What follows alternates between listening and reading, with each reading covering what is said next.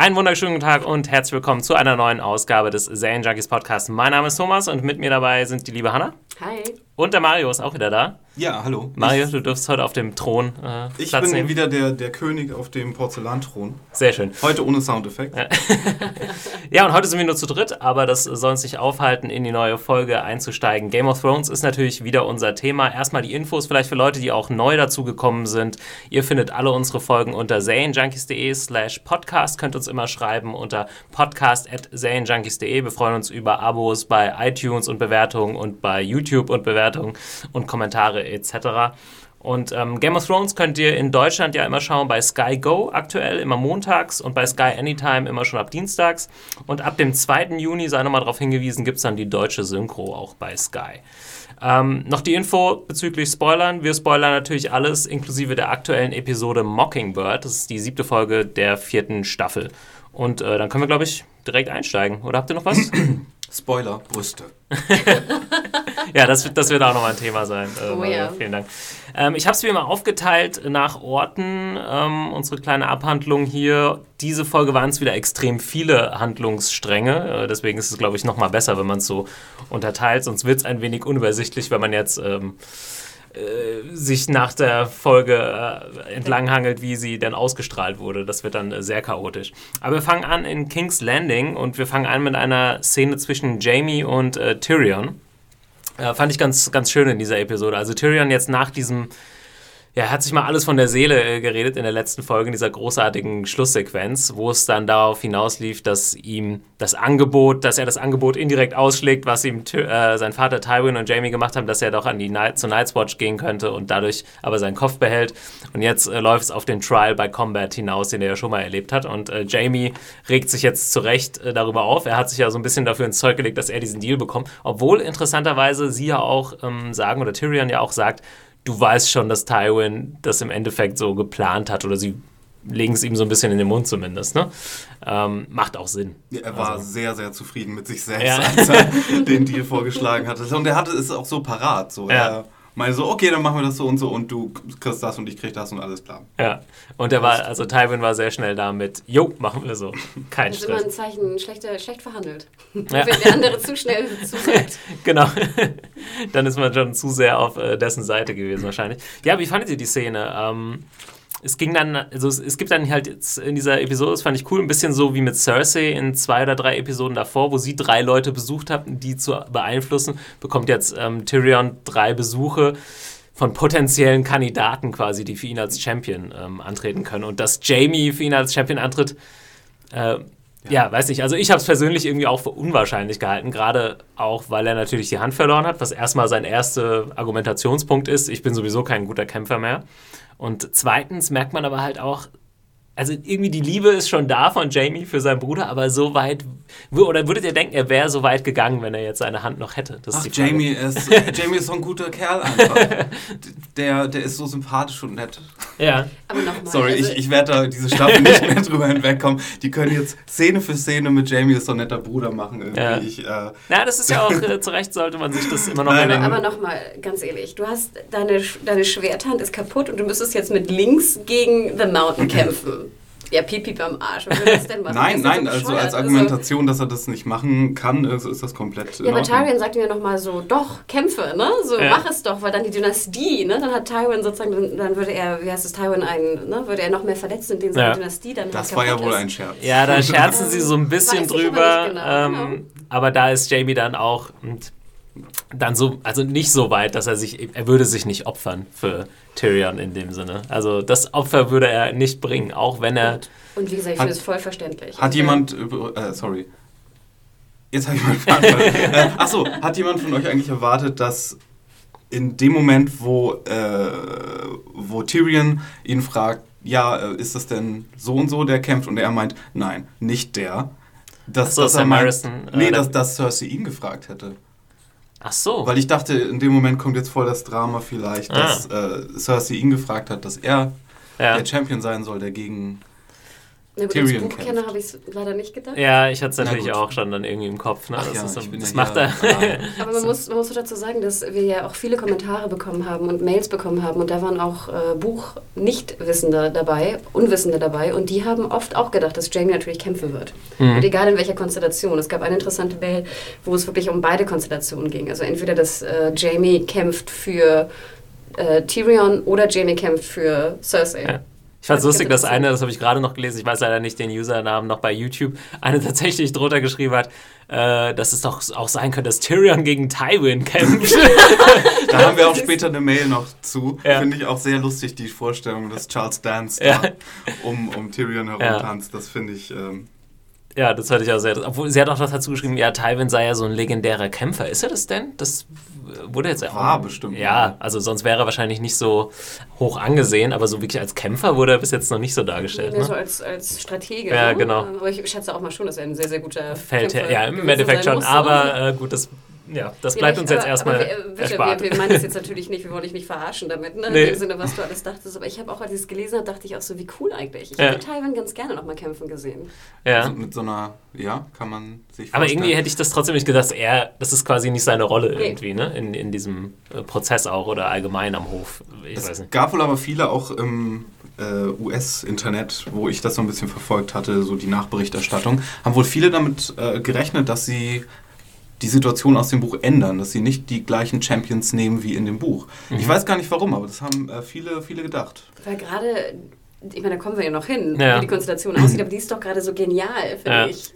Ja klar, sie macht ja auch. Äh, Die wurde ja auch nur- seit Anfang der Staffel, Mhm, naja, angedeutet. Also ich würde jetzt nicht sagen, man hätte das wissen können, großartig. Es ist schon ziemlich. Naja, wenn man den Trailer zur Staffel gesehen hat, dann konnte man das sehr wohl wissen. Das äh, finde ich tatsächlich ein bisschen doof, dass sie dann solche Sachen Ja. äh, spoilen. Das ist echt ein bisschen schade. Ich kann mich auch noch daran erinnern, dass es halt den, den Trailer gibt, äh, wo ähm, Oberyn dann quasi kämpft. Und ich weiß, Ja. sieht man schon gegen wen Na, ich erinnere mich halt, Oberyn da gesehen zu haben oder Ja. den neu gecasteten äh, Mountain auch und dass sie in so einer Gladiator-Arena da irgendwie Mhm. aufeinander einhacken, glaube ich. Ähm, von daher war ich auch als Buch-Nichtkenner etwas wenig überrascht, als es dann dazu kam. Ja, schade, schade. Aber Ja. trotzdem finde ich es, ähm, also es gibt ja dann die Szene, die Szene endet damit, dass eben äh, Jamie Tyrion sagt, der Mountain wird kämpfen. Äh, ist ein bisschen eine schwierige Figur in der Serie, gerade weil er oft nur so durch Erzählungen und so genannt wird, und jetzt auch schon zum dritten Mal gerecastet wurde, also neu besetzt wurde. Äh, wird jetzt gespielt von, oh je, Mist, jetzt habe ich mir den Namen nicht aufgeschrieben. Den kriege ich niemals mehr zusammen. Das ist ein isländischer äh, Schauspieler und äh, Strongman, also so stärkster Mann der Welt, äh, Wettbewerbe.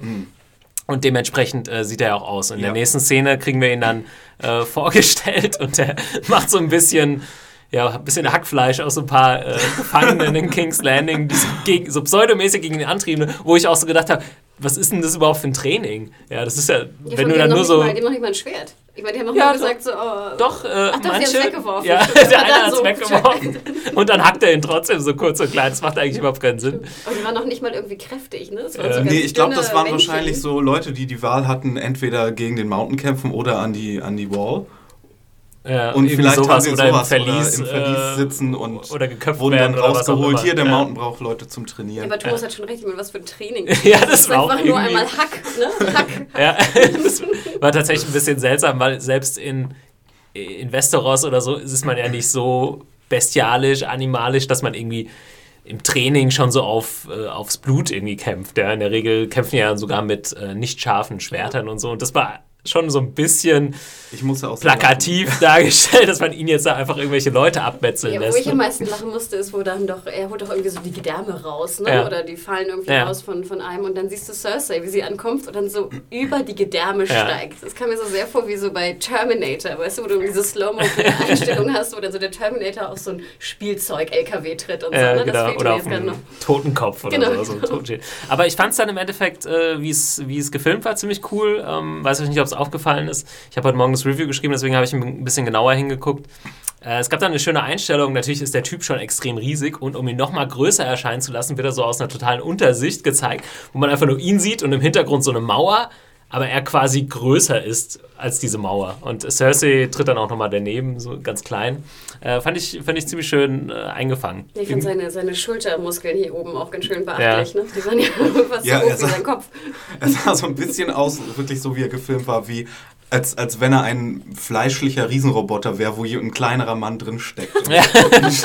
Stimmt, er wirkt dann auch so, als er äh, Cersei, nee, Cersei fragt ihn dann, nee, er fragt sie, gegen wen er kämpfen soll oder gegen wen er kämpft, ja. Und sie sagt dann, does it matter? No. Oder no, it doesn't. Oder sowas.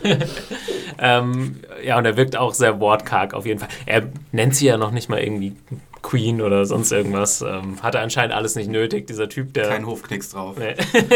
Hat er nicht in der, seiner allerersten Szene in der ersten Staffel gegen Loris gekämpft? Ja. Haben die da nicht so ein Lanzenturnier gehabt? Genau, da ist er mal, aus, habe ich mich Da gefragt. ist er mal aufgetreten. Hat er da nicht das ähm, Pferd geköpft? Ja, ja, stimmt. Genau, genau. Er hat das Pferd in zwei geschlagen irgendwie und dann gab es noch fast Stress mit seinem Bruder, mit dem Hound. Ähm, so in die Richtung ging das. Ja. Und dann ist er abgezogen. Da erzählt Baelish die Story, äh, Sansa die Story. Stimmt, wie, ja. wie das passiert die ist. Die wir dann heute nochmal hören. Ja, äh, interessant, äh. auf jeden Fall. Ja, genau, da äh, schlägt sich noch mal, schließt sich nochmal der Kreis. Äh, ja, Cersei, ich fand es witzig, sie wirkt auf jeden Fall sehr, sehr zufrieden mit sich selbst in diesem Moment. Und ja, dieser schöne Schritt über die Gedärme, das war ich auch äh, ein schönes kleines Detail, auf jeden Fall. Und wieder mal kein Wein in der Hand, ne? Kein ja. hier, was hatten wir, so ein Fass auf dem Rücken. Ja, ja sie wirkt jetzt wieder ein bisschen fokussierter, ne? Mhm. So seit dem Tod von ähm, Joffrey. Ja, man denkt auch, dass sie fast ein bisschen glücklich ist, jetzt wo sie einen Auftrag hat, nämlich irgendwie Tyrion zur Strecke zu bringen. Ja, ja, ja sie, sie hat so viel Hass, es gibt ihr Energie. Ja. Hass ist auf jeden Fall Eine auch ein, Aufgabe. ist sowieso ein schönes Motiv in dieser Folge. Allgemein in Game of Thrones, auch bei dieser Folge fand ich es fand extrem, dass viele ja einfach nur, viele Figuren, deren Motiv ist ja einfach nur Hass. Ja, ähm, auch bei Oberyn, zu dem wir später noch kommen. Ist es Hass oder Rache? Ja. Oder hängt das? Es hängt natürlich zusammen irgendwie. Ne? Man könnte jetzt wieder sagen, in dieser Folge geht es ja auch viel um Balance und die, die Welt ist aus der Balance gekommen, sagt dieser Farmer äh, zu, zu dem Hound und Aya. Äh, könnte man natürlich immer sagen, wenn man es ganz plakativ Hass und Liebe ist die Balance. Und, aber das stimmt schon, ich habe es auch in einem anderen äh, Review gelesen dass äh, Game of Thrones gerade seit der Red Wedding wo, und seit der Krieg quasi zu Ende ist, ist aber diese Welt irgendwie trotzdem noch düsterer geworden. Weil irgendwie keiner mehr hat irgendwie. Aber ist der Krieg denn wirklich zu Ende? Ja, so, so offiziell quasi. Ne? Ja, der, genau. Aber es ist halt so echt so düster. Man weiß gar nicht, worauf man irgendwie hoffen soll bei diesen Figuren. Ne? Sie kämpfen so ums Überleben, aber das war es schon so fast. Man hat niemanden mehr so wie jetzt wie Rob Stark. Man sagt, hoffentlich gewinnt er den Krieg und wird König im Norden oder so. Das ist, fällt alles so ein bisschen weg. Ähm, okay, aber machen wir weiter mit äh, Tyrion wieder, der jetzt äh, Besuch von einem zweiten Mann bekommt, und zwar Bronn. Hat man ja schon so ein bisschen drauf gewartet. Bronn hat schließlich ähm, auch das erste Mal für ihn gekämpft beim, für das äh, Trial by Combat in der Erie. Und er kommt jetzt rein mit schönen neuen Klamotten, Wunderbar. gut gestylt. ja. Und hat äh, offensichtlich, und das war wiederum haben einige schon vermutet. Äh, man wusste ja nicht genau, wo er war. Er war beim, bei der Gerichtsverhandlung nicht da. Er hat äh, Shay auf das Boot gebracht, was im Endeffekt ja nicht so wirklich hingehauen hat. Und er gibt jetzt auch, auch relativ offen zu, in Tyrion war das auch schon klar, im Endeffekt hat er mit Cersei gemeinsame Sache gemacht, weil es gab halt wieder mal was Schönes abzustauben, ein Titel oder beziehungsweise eine Heirat in ein Haus. Aber finde ich auch ein Beweis dafür, dass Cersei jetzt auf jeden Fall sehr viel diplomatischer und strategischer vorgeht, ne? mhm. ne? jetzt auf Bronze zu gehen. Ne? Also fand ich schon für, für, für Cerseis Verhältnisse doch recht schlau. Ja. Ich hätte aber schon gerne eine Szene mit Cersei und Bronn gehabt. Die beiden stelle ich mir witzig in der Szene zusammen vor. so er mit seinem pragmatischen, rotzigen Art ja. und, und sie dann versucht er noch einen auf Regal zu machen. Schön fand ich auch, wie er sich hinsetzen will und dann vorher noch so das äh, ja. die Decke so sauber macht. Ne? Stimmt. Mit seinen neuen blauen Kleidchen ja. nicht. Äh, ich fand die, fand, die, fand die Szene echt gut, weil sie halt so gezeigt hat, also Tyrion konnte halt auch nicht so richtig sauer sein, weil er im Endeffekt war das ja auch irgendwo abgemacht und er weiß auch immer, er sagt ja dann auch, warum er Braun mochte, war halt deswegen, weil er auf sowas scheißt im Endeffekt und er sagt halt, äh, Braun sagt dann noch, ja, aber wenn du mir was bieten kannst, äh, was mehr wert ist als das, was ich jetzt bekommen habe, ich wollte gerade sagen, Bra äh, Bronn, Brand. Bronn bleibt sich auf jeden Fall treu. Ne? Er ja. hat immer gesagt, ich bin ein Sales Sword. Der, der den höchsten Preis zahlt, kriegt den Zuschlag. Ne? Ja. Aber ne, du hast mir gesagt damals, du bietest das Doppelte. Was kannst du mir bieten? Ne? Ja. Biete mir Schlösser, biete mir sonst was. Zumindest Ähm, ist er so fair, um nochmal Tyrion Genau. äh, zu fragen. Es ist aber natürlich als Zuschauer auch schwierig, ihm jetzt hier das Übel zu nehmen, wenn wir in der Szene vorher gesehen haben, was der Mountain mit Leuten macht, die Ja. vor ihm stehen. Fand, fand ich auch nochmal ganz interessant, dass er da nochmal drauf eingeht und wirklich so sagt, ah, ich weiß nicht, ob ich den irgendwie knacken könnte, vielleicht könnte ich das probieren oder dies. Wirklich so ein bisschen Kampftaktik, die man vielleicht gegen den Mountain anwenden könnte. Aber ja, das Risiko ist mir dann auch zu groß und im Endeffekt spricht er dann irgendwie so das aus, was, was Jamie vorher nicht aussprechen konnte oder wollte. Also, äh, ich mag dich, aber ich mag mich mehr. das fand ich ein schöner Satz. Ich fand ja auch schön, dass er, ich weiß nicht, ob ihr es mitbekommen habt, was er jetzt eigentlich äh, versprochen bekommen hat von ähm, Cersei. Und Ja, zwar er soll hat, er ja. er hat geheiratet, ne, er oder? soll, Soll oder hat er schon? Hat er schon? Ich dachte, er hätte schon. Hätte schon? So habe ich es er verstanden. soll, habe ich. Ah, ich- ist ja nicht so wichtig. aber, Ja. Aber er soll jetzt ja hier, oder hat, wie auch immer, soll Lollis äh, Stokeworth heiraten. Ja. Und das ist, glaube ich, die, wenn ich mich recht erinnere, die damals äh, da vergewaltigt wurde in den Straßen von King's Landing. Ah, ich wusste jetzt nicht, dass sie. Ich habe gedacht, na, das ist jetzt irgendwie ein beliebiges Haus, was man jetzt noch nicht großartig gesehen hat. Ich weiß nicht genau, ob ich das verbinde mit dem Buch. Teilweise erinnere ich mich ja sehr gut an das Buch und teilweise ja gar nicht, wie ihr wisst. Aber äh, wir hatten noch diese eine Szene, wo auch so Sansa in den Straßen ist Ja. von King's Landing. Und da wird doch so eine andere aus ihrem Gefolge vergewaltigt. ja. Genau. Und ich meine, Was das eine wäre Vergewaltigung, gewesen. an das würde ich mich erinnern. Weil sie wird weggeschnappt und es wird, glaube ich, deutlich gemacht, dass sie dann vergewaltigt wird von 50 Leuten oder Ja, so der, äh, aus der Bevölkerung. Überhaupt keine Ahnung, von wem du redest. Ja. Also ich glaube jedenfalls, das ist Lollis und ich musste auch sehr lachen, wie er dann sagt, ähm, äh, irgendwie If I wanted wits, I'd marry genau. Weil das stimmt ja, ne? Das stimmt wirklich. Und auch natürlich die Frage, wie ihr schon sagt, will ich jetzt sozusagen neben meiner warmen Frau liegen oder ne- gegen den Mountain kämpfen, ne? Und dann im Norden so, landen. Ja. Genau, bei dem schlechten Wetter. Natürlich macht ihm ja noch so ein bisschen Pseudo-Angebote, was er ihm so versprechen kann, aber das ist Bronn dann auch einfach zu unsicher. Und ja, ich fand es trotzdem schön, dass sie dann irgendwie so ein bisschen trotzdem im Frieden so auseinandergegangen sind. Ja, Ja, war ja schon irgendwie eine Beziehung zwischen den beiden. Weil de facto haben, haben sie sich ja nicht hintergangen. Ne? Also sie waren Mhm. Sie ja immer haben offen zueinander. Genau, nach den Regeln gespielt, die eigentlich aufgestellt Ja. waren. Was Ja. ja, selten genug passiert. Tyrion meinte ja auch in seiner fast ersten Szene mit ihr, äh, ihm, so was immer dir jemand bietet, ich biete dir das dritte und das ist dann halt unser Deal und I like living. Ja. Stimmt. Ja, Ja, schön fand ich auch diese die Gefängniszelle, die ja auch am Anfang gerade in der Szene mit Jamie unheimlich schön beleuchtet war. Es war ja fast komplett dunkel. Ne? Ja. Du sahst immer nur so die, die Seitenansicht. Und jetzt, nicht, ob es aufgefallen ist, sah man noch so an der Wand, wie so Wasser runterlief. Mhm. Also total schön gemacht. Ja, sie mussten es natürlich ein bisschen variieren, gerade weil es irgendwie drei Szenen äh, in dieser Gefängniszelle gespielt haben. Die dritte spielt dann, wenn ich mich recht erinnere, bei Nacht. Es gibt auf jeden Fall Fackelschein und so weiter. Ja, und das ist dann äh, Oberyn, der bei Tyrion vorbeischaut und es fängt an mit einer ziemlich emotionalen oder es geht dann über in eine ziemlich äh, emotionale Geschichte, die Oberyn erzählt. Und wenn ich mich da recht erinnere, ist sie auch sehr genauso aus dem Buch, oder Hannah? Ähm, Du Würdest du mir da recht geben? Diese Geschichte, die er erzählt mit, ähm, naja, dass er eben äh, Tyrion schon mal gesehen hat als Baby und so weiter, die Geschichte kam mir sehr bekannt vor. Ich glaube, die ist sehr exakt so im, im Buch beschrieben. Das scheint wieder eine Szene zu sein, an die ich mich nicht erinnere. Ähm, jetzt, wo du es Ja, sagst. ich würde jetzt ich würde halt dem, dem Credit eher äh, George R. R. Martin geben als jetzt den Drehbuchautoren, aber wenn ich da falsch liege und die ist komplett irgendwie Ach so. erfunden, Nee, ich dann- glaube, schon, ich glaube schon, dass sie da war. Das Ja. Ja. klingt nach einer sehr buchmäßigen Genau. Sache. Ja.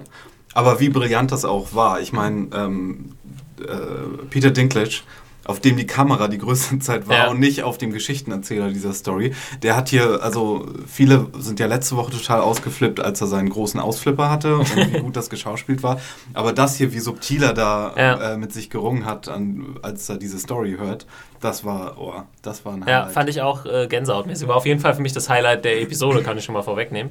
Und ja, so, so Reaction-Shots, also das musst du auch erstmal machen als Schauspieler, ne? Äh, das muss wirklich gut rüberkommen, ohne dass du irgendwie was sagst oder machst. Ähm, einfach durch deine Reaktion da die Gefühle zu vermitteln, das macht Peter Dinklage schon extrem, extrem stark. Ich konnte mir in der Szene auch gut so eine richtig garstige äh, Schwester Cersei vorstellen. Ja. Ne? So Aber eine, als Teenage-Mädchen Genau. war sie bestimmt ja, richtig, ein richtig Delight. garstig. Ja, und man merkt halt so die, die Entwicklung, dass Tyrion am Anfang, er ist aber noch so zu leichten Scherzen aufgelegt, auch wenn es schon sehr düster für ihn aussieht und es weicht dann immer mehr und immer mehr kommen ihm die Tränen in die Augen. Und äh, ja, wie sehr das ihn halt trifft. Wir haben jetzt zweimal diese Sachen gehabt, dass es eigentlich natürlich schon auf seine Kindheit und seit er geboren ist zurückgeht. Natürlich dadurch, dass er immer malträtiert wurde, immer schlecht geredet wurde, immer als Monster bezeichnet wurde. Und die Sache natürlich vor allem mit seiner Mutter äh, für deren Tod ihn Cersei immer verantwortlich gemacht hat, sein Vater auch. Ja. Und dann als äh, Oberyn, das Motiv ist ja relativ klar. Ähm, Oberyn wirkt ja dann auch sehr, sehr traurig und ihm fangen auch irgendwie an, die Tränen in die Augen zu kommen. Und er will natürlich seine Schwester weiterhin rächen. Und ich glaube, Oberyn weiß auch im Endeffekt, dass es erstmal jetzt nicht so die Rache an allen ist. Und er weiß auch irgendwie noch, dass Tywin vielleicht verantwortlich ist, obwohl sie ja einmal dieses Gespräch hatten, wo Tywin das ein bisschen beschönigen wollte, so, ah, der hat vielleicht auf seine eig auf eigene Faust gehandelt und so, aber ich glaube, Oberyn geht jetzt erstmal so nach dem Motto, ich gehe jetzt erstmal den ersten Schritt und der Mountain muss jetzt aus dem Weg geräumt sagen, werden. weil ne? er sagt ja auch nicht, dass er sozusagen jetzt seine Vengeance, seine Rache kriegt, sondern er sagt Justice. ja, ne? und er weil- fängt an mit dem Mountain, Genau, sagt er. Ja. weil er der, derjenige ist, der sie umgebracht hat. Wo Ja. du auch denkst, okay, das ist halt der Anfang und dann geht's weiter. Ja.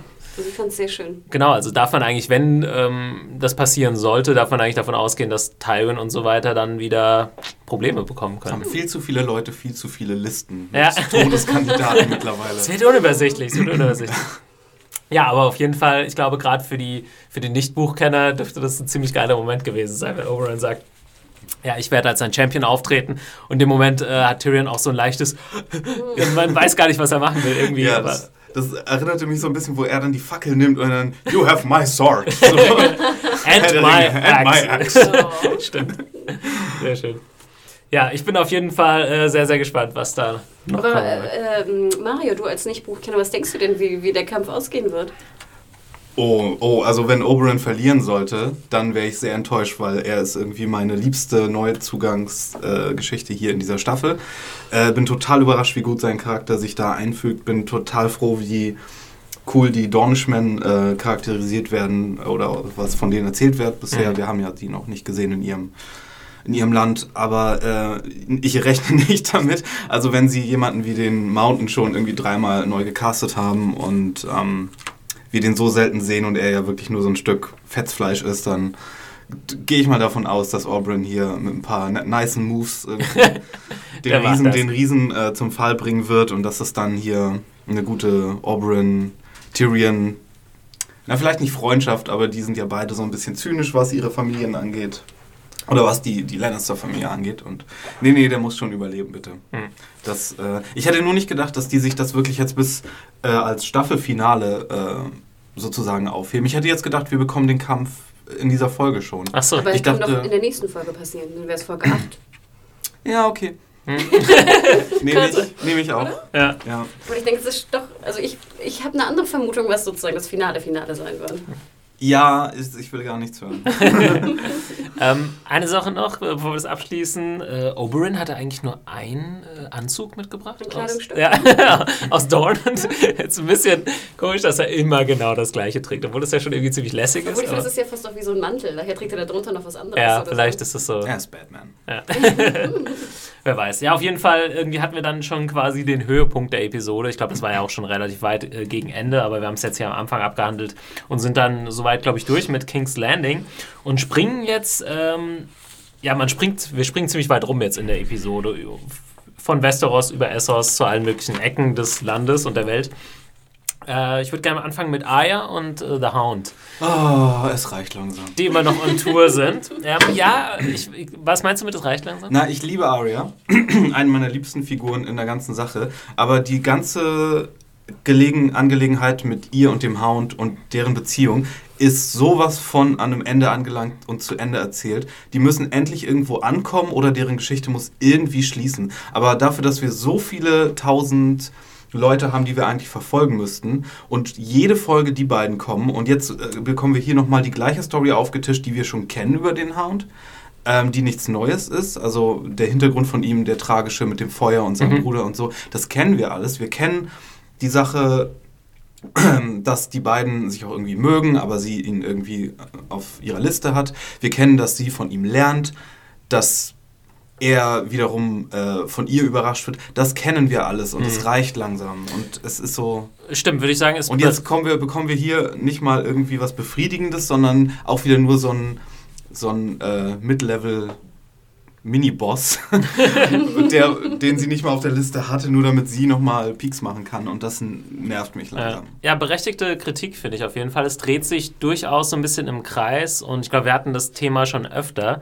Ähm, das, ich habe das Gefühl, es liegt halt so ein bisschen daran, ne, sie müssen immer gewisse Charaktere eine gewisse Anzahl ja, eine gewisse Häufigkeit haben, mit der sie die zeigen in der Serie. Ich fände es ja irgendwie interessant, also wie würde Game of Thrones funktionieren, wenn man sich halt trauen würde, Folge 1, äh, Handlungsbogen 1 und 2, Folge 2, Handlungsbogen 3 und 4. Und man sieht dann vielleicht vier Folgen, die Leute aus Folge 1 nicht mehr und dann kommen die wieder, einfach um mehr äh, Rhythmus drin Dann zu haben. ja einfach nicht so oft rumzuspringen. Dann wäre es eine komplett, ein bisschen andere Serie, ähm, weil man womöglich, Hanna? Hanna Ja? meldet sich. Frau Kluge. Zweierlei, wenn Ja. ich mal nach Bernd aus der Redaktion sprechen darf. Zum einen ähm, finde ich ja trotzdem schön, wenn man springt, weil das halt diese, diese Zeitgleichheit Ja. Äh, darbietet, was ich eigentlich ein- sehr spannend finde bei Game of Thrones, dass du halt immer auch diese Möglichkeiten des Treffens hast oder das, was gleichzeitig passiert oder jetzt zum Beispiel, wie sie auch erfahren, dass Joffrey tot ist. Mhm. Ähm, zweiter Punkt ist, dass zum Beispiel in den Büchern ist es zum Beispiel so, dass glaube ich Buch 3 und 4 wird dann auch getrennt. Also nicht alle Genau. Charaktere, ne, die in 3 vorkommen, also die kommen dann erst wieder in 4 vor. Und das fand ich extrem anstrengend, weil dann so meine Du hast dann Lieblingscharaktere... potenziell Du musst also tausend Seiten lesen, bis dein Lieblingscharakter Ja. wiederkommt. Ähm, Und und, das du musst, und du musst sowieso schon so lange warten Ja. in den Büchern, dass teilweise 300, 400 Seiten vergehen, bis dein Charakter wiederkommt. Und dann musst du ein ganzes Buch warten. Also ich ich, glaube, ich habe da keine Geduld für. Ja, Ich das ist wahrscheinlich auch der Grund, warum sie es machen, ja, weil die Fernsehzuschauer da natürlich auch es wahrscheinlich doof finden, wenn, oh, jetzt gab es zwei Folgen, keine Kalisi, voll doof. Und ich dachte, sie handeln schon so ein bisschen nach dem Wunsch des Zuschauers, weil ich glaube, der hat ja auch irgendwie verkündet online, dass er Arya eigentlich viel interessanter findet als Bran. Und ich Mhm. finde, wir sehen auffallend wenig Bran diese Staffel. Mhm. Und ich hatte das Gefühl, als ob sie deswegen mehr Arya reinpushen, Ja, aber das halt stimmt. das irgendwie fast ein bisschen falsch machen, weil sie es auch die Story nicht Ja. voranbringen. Ich finde es jetzt halt diesmal mit sieben Handlungsbögen wieder relativ grenzwertig. Mir gefallen die Folgen persönlich immer besser, wenn es auf vier, fünf äh, konzentriert Ja. ist vielleicht. Allerdings äh, war ich jetzt wieder so ein bisschen ängstlich, dass es das schon wieder mit Yara Greyjoy war, letzte Folge. Ja. Und dass alles, was ähm, in, in, auf den Iron Islands jetzt passieren wird, was wir auch absehen können, so ein bisschen was mit Theon, der jetzt das Ganze infiltrieren soll, geschehen wird, dass das erst in der nächsten Staffel ansteht. Und ich denke so, nein. Äh, das, ist, das ist hart. Das ist hart. Das ist echt hart. Ich muss ja auch gestehen, dass ich die Arya-Hound-Storyline sehr gerne mag. Ich mochte die schon im Buch sehr gerne. Und ich glaube, hier ist es auch ein bisschen so der Versuch, wie ihr schon erwähntet, dem das Land so ein bisschen zu zeigen. Also diesen Nachkriegs-, im Kriegszustand, wo keiner genau weiß, wer gegen wen, alles ist kaputt, nichts wird geerntet, man ist sich nie sicher, wo man ist. Also um das ne, Land, die, die, die Gesellschaft darzustellen. Ja, aber wie viele sind. von diesen Figuren, die äh, das Volk in Anführungszeichen repräsentieren, hatten wir mittlerweile. Und der arme Mann, der leidet unter den Zuständen, äh, die herrschen, die von den Oberen äh, verursacht Ja. werden. Und das, davon hatten wir schon so viele Bauerncharaktere jetzt. Ich, hätte, ich würde nochmal gerne, also du hast ja am Anfang die Kritik gebracht, das hatten wir das Mhm. meiste schon, das stimmt auch. Würde ich auch sagen, dass Aya jetzt noch jemanden relativ kaltblütig äh, ermordet, ist jetzt auch nicht mehr so neu, obwohl ähm, wir ja schon immer mehr sehen, wie, ja, wie nihil- nihilistisch sie irgendwie drauf ist, weil sie auch diesen Bauern dann sagt, ja, nach nichts kommt wahrscheinlich auch einfach nichts. Ähm, so, so eine Aussage von ihr hatten wir jetzt noch nicht so krass. Und zweitens fand ich es ganz gut im Kontrast äh, mit der nächsten Szene, wo dann, das fand ich zumindest dann neu, wo der Hound äh, persönlich über seine Vergangenheit und über diese Geschichte spricht. Auch wenn wir die Geschichte schon mal gehört haben, ähm, es hat dann wieder eine ganz schöne Verbindung auch irgendwo zu Tyrion zum Beispiel, äh, weil ja beide dann so ein Trauma aus der Kindheit irgendwie äh, erlebt haben und immer noch mit sich rumtragen.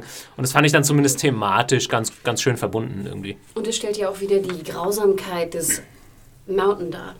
Ne? Ja. Also die, ne, der Mountain wirkt ja noch furchteinflößender, indem man hört, was er mit seinem kleinen Bruder gemacht hat. Ja. Ich fand es halt witzig, als äh, der Hound dann irgendwie sagt, ja, und äh, ich habe ihm irgendwie sein Spielzeug weggenommen oder ich wollte nur damit spielen, wenn man ihn plötzlich so als Kind vor Augen hat. Das, diese Genau. Vorstellung hatte man halt vorher irgendwie nicht.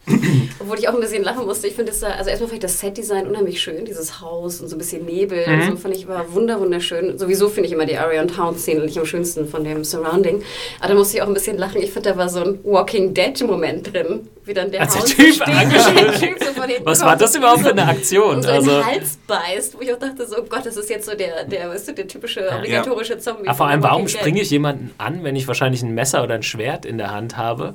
Äh, beziehungsweise der andere Typ quatscht dann so ein bisschen mit denen, ja, ich wollte dich eigentlich äh, gefangen nehmen, weil es gibt 100 Silbermünzen auf deinen Kopf.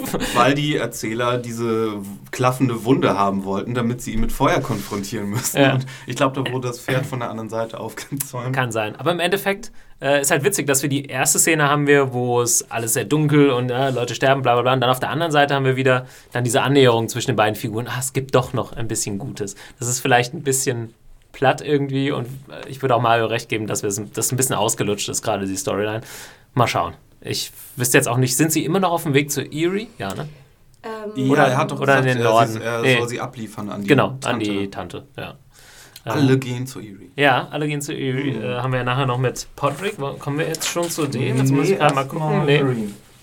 Nee, erstmal Nee. Norden. Ja, erstmal kurz in den Norden. Schnarch. Ähm, ja, das war tatsächlich auch eine relativ maue äh, Sequenz. Äh, war für mich so ein absoluter Lückenfüller. Ja, Nichts und wirklich Neues wieder, passiert. Ja, und wieder so eine komplette Redundanzsache. Darüber beschwere ich mich immer mehr in dieser. Das wird schon redundant, dass ich mich äh, wie ironisch äh, über die Redundanz in dieser Staffel beschwere. Aber wieder so Jon Snow so, ja, ja, ja. Und dann sein, sein Boss, wer hat hier die großen schwarzen Schuhe an? Und, äh. und ja, wir wissen es, Norden ganz gefährlich und da kommt was auf uns zu. Das kommt es schon seit der ersten Staffel.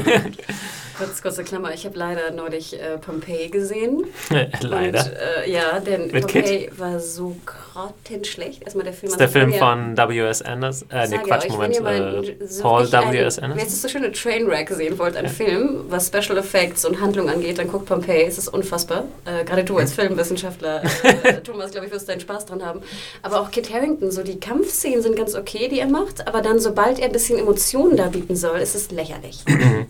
Ja, aber ganz viele Serienstars fallen in Filmen gerade komplett über. Hier, äh, Brian Cranston? Nee. nee, Aaron? Paul, Ah, der ja. soll ja sich auch nicht so gut Ja, schlagen. das ist voll schwierig, finde ich. Ich habe jetzt neulich auch Godzilla gesehen. Brian Cranston ist natürlich, wir haben es ja gesehen, bei Breaking Bad ein absoluter Schauspieler und macht bei Godzilla eigentlich auch einen guten Job. Aber trotzdem, wenn du mal irgendwo 60 Folgen in einer Rolle gesteckt hast, dann ist es extrem schwierig, auch für den Zuschauer, das irgendwie anders wahrzunehmen. Ist ein bisschen tricky. Ich habe neulich auch Robocop gesehen, da war ja auch der Darsteller hier von The Killing drin. Ja. Dieser, ist das ein Schwede, ich glaube?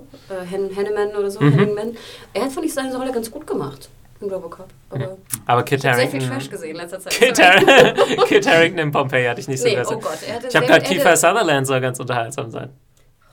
Als sage Bösewicht. dir, das war noch schlimmer, aber hier Kit Harington hatte sehr schöne äh, Bauchmuskeln. Also wer schöne Bauchmuskeln sehen will, die waren sehenswert. Das Immerhin. war auch das Sehenswerteste an Die Pompeii. sieht man ja tatsächlich in äh, Game of Thrones jetzt nicht so oft. Ne? Nee, die sind eher auf, auf männliche Hinterteile. wenn sie dann mal zu sehen Ja, vor allem muss Jon Snow ja, ist ja immer aber dick, halt, dicht wir haben noch ein bekleidet. Problem mit Nacktheit. Ja, ah, das, das, dazu kommen wir noch. dazu kommen wir noch.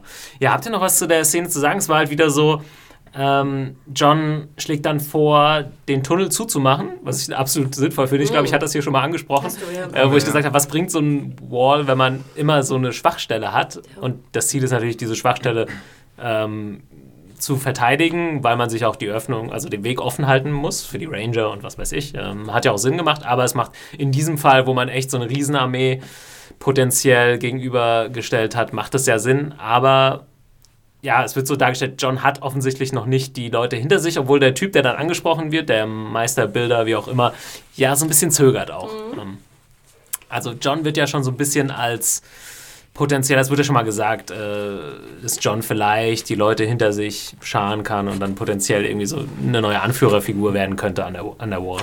Aber Aber so weit kommt als er sich dann wieder so hinsetzt. Dann war er genauso, wie du es gerade gesagt hast. genau. Ja. Aber man hat, mal, Geschulmeisterte man hat mal kurz äh, Ghost gesehen, was auch immer schön. nett ist. Ja. Ähm, okay, gehen wir kurz nach Marine. Hm. Mama wants some lovin'. Ja, es war, es war abzusehen ein bisschen. Ein bisschen. Selbst für die Nicht-Buchkenner, Mario. Ähm, ja, Dario Naharis schleicht sich mal wieder ein. Das ist wirklich, also die schlecht, das schlecht bewachteste Königin-Zimmer ever. Und dafür, dass er so ein brillanter Rumkrieger und Liebhaber sein soll, er kommt immer mit Blumen an. Das Ja. ist so sein einer Trick. Stimmt, das ist ein bisschen. Ja, vor allem, ich finde, es wirkt auch so ein bisschen altbacken und als ob ich, ich würde mir vorstellen, dass in der, in der Zeit in der Gesellschaft, dass es da irgendwas anderes gegeben hätte als Blumen. Aber er ist doch extra noch zwei Kilometer rausgeschwommen für die Blumen, hat er doch gesagt. Oh Mann. Äh, ja, Hanna, das hätte ich nicht überzeugt, oder was? Äh, die, die, Blumen? Ja. Nee, aber ich, ich bin, glaube ich, ich bin auch kein Blumenmensch. Mich hat dann eher überzeugt, als ich dann ausgezogen habe. Ach so. das, äh, Weil ich muss ja sagen, ich würde sagen, dass ich jetzt das Neukasting von Dario ganz Jetzt geht das in Ordnung. Wer weiß warum. Aber wer weiß, ich bin ja auch prüde und deswegen weiß ich es ja auch nicht genau. Nee, dafür musst du jetzt umso mehr unterstreichen, wie hübsch sein Ah ja, stimmt. Ach, stimmt, stimmt, stimmt. Doch, genau. Ja, ja und dass wir kein Full Frontal Nudity gesehen haben, finde ich sehr schade. Ja. Kein Floppy Huismann. Ja. Floppy Huismann. Floppy Holländer.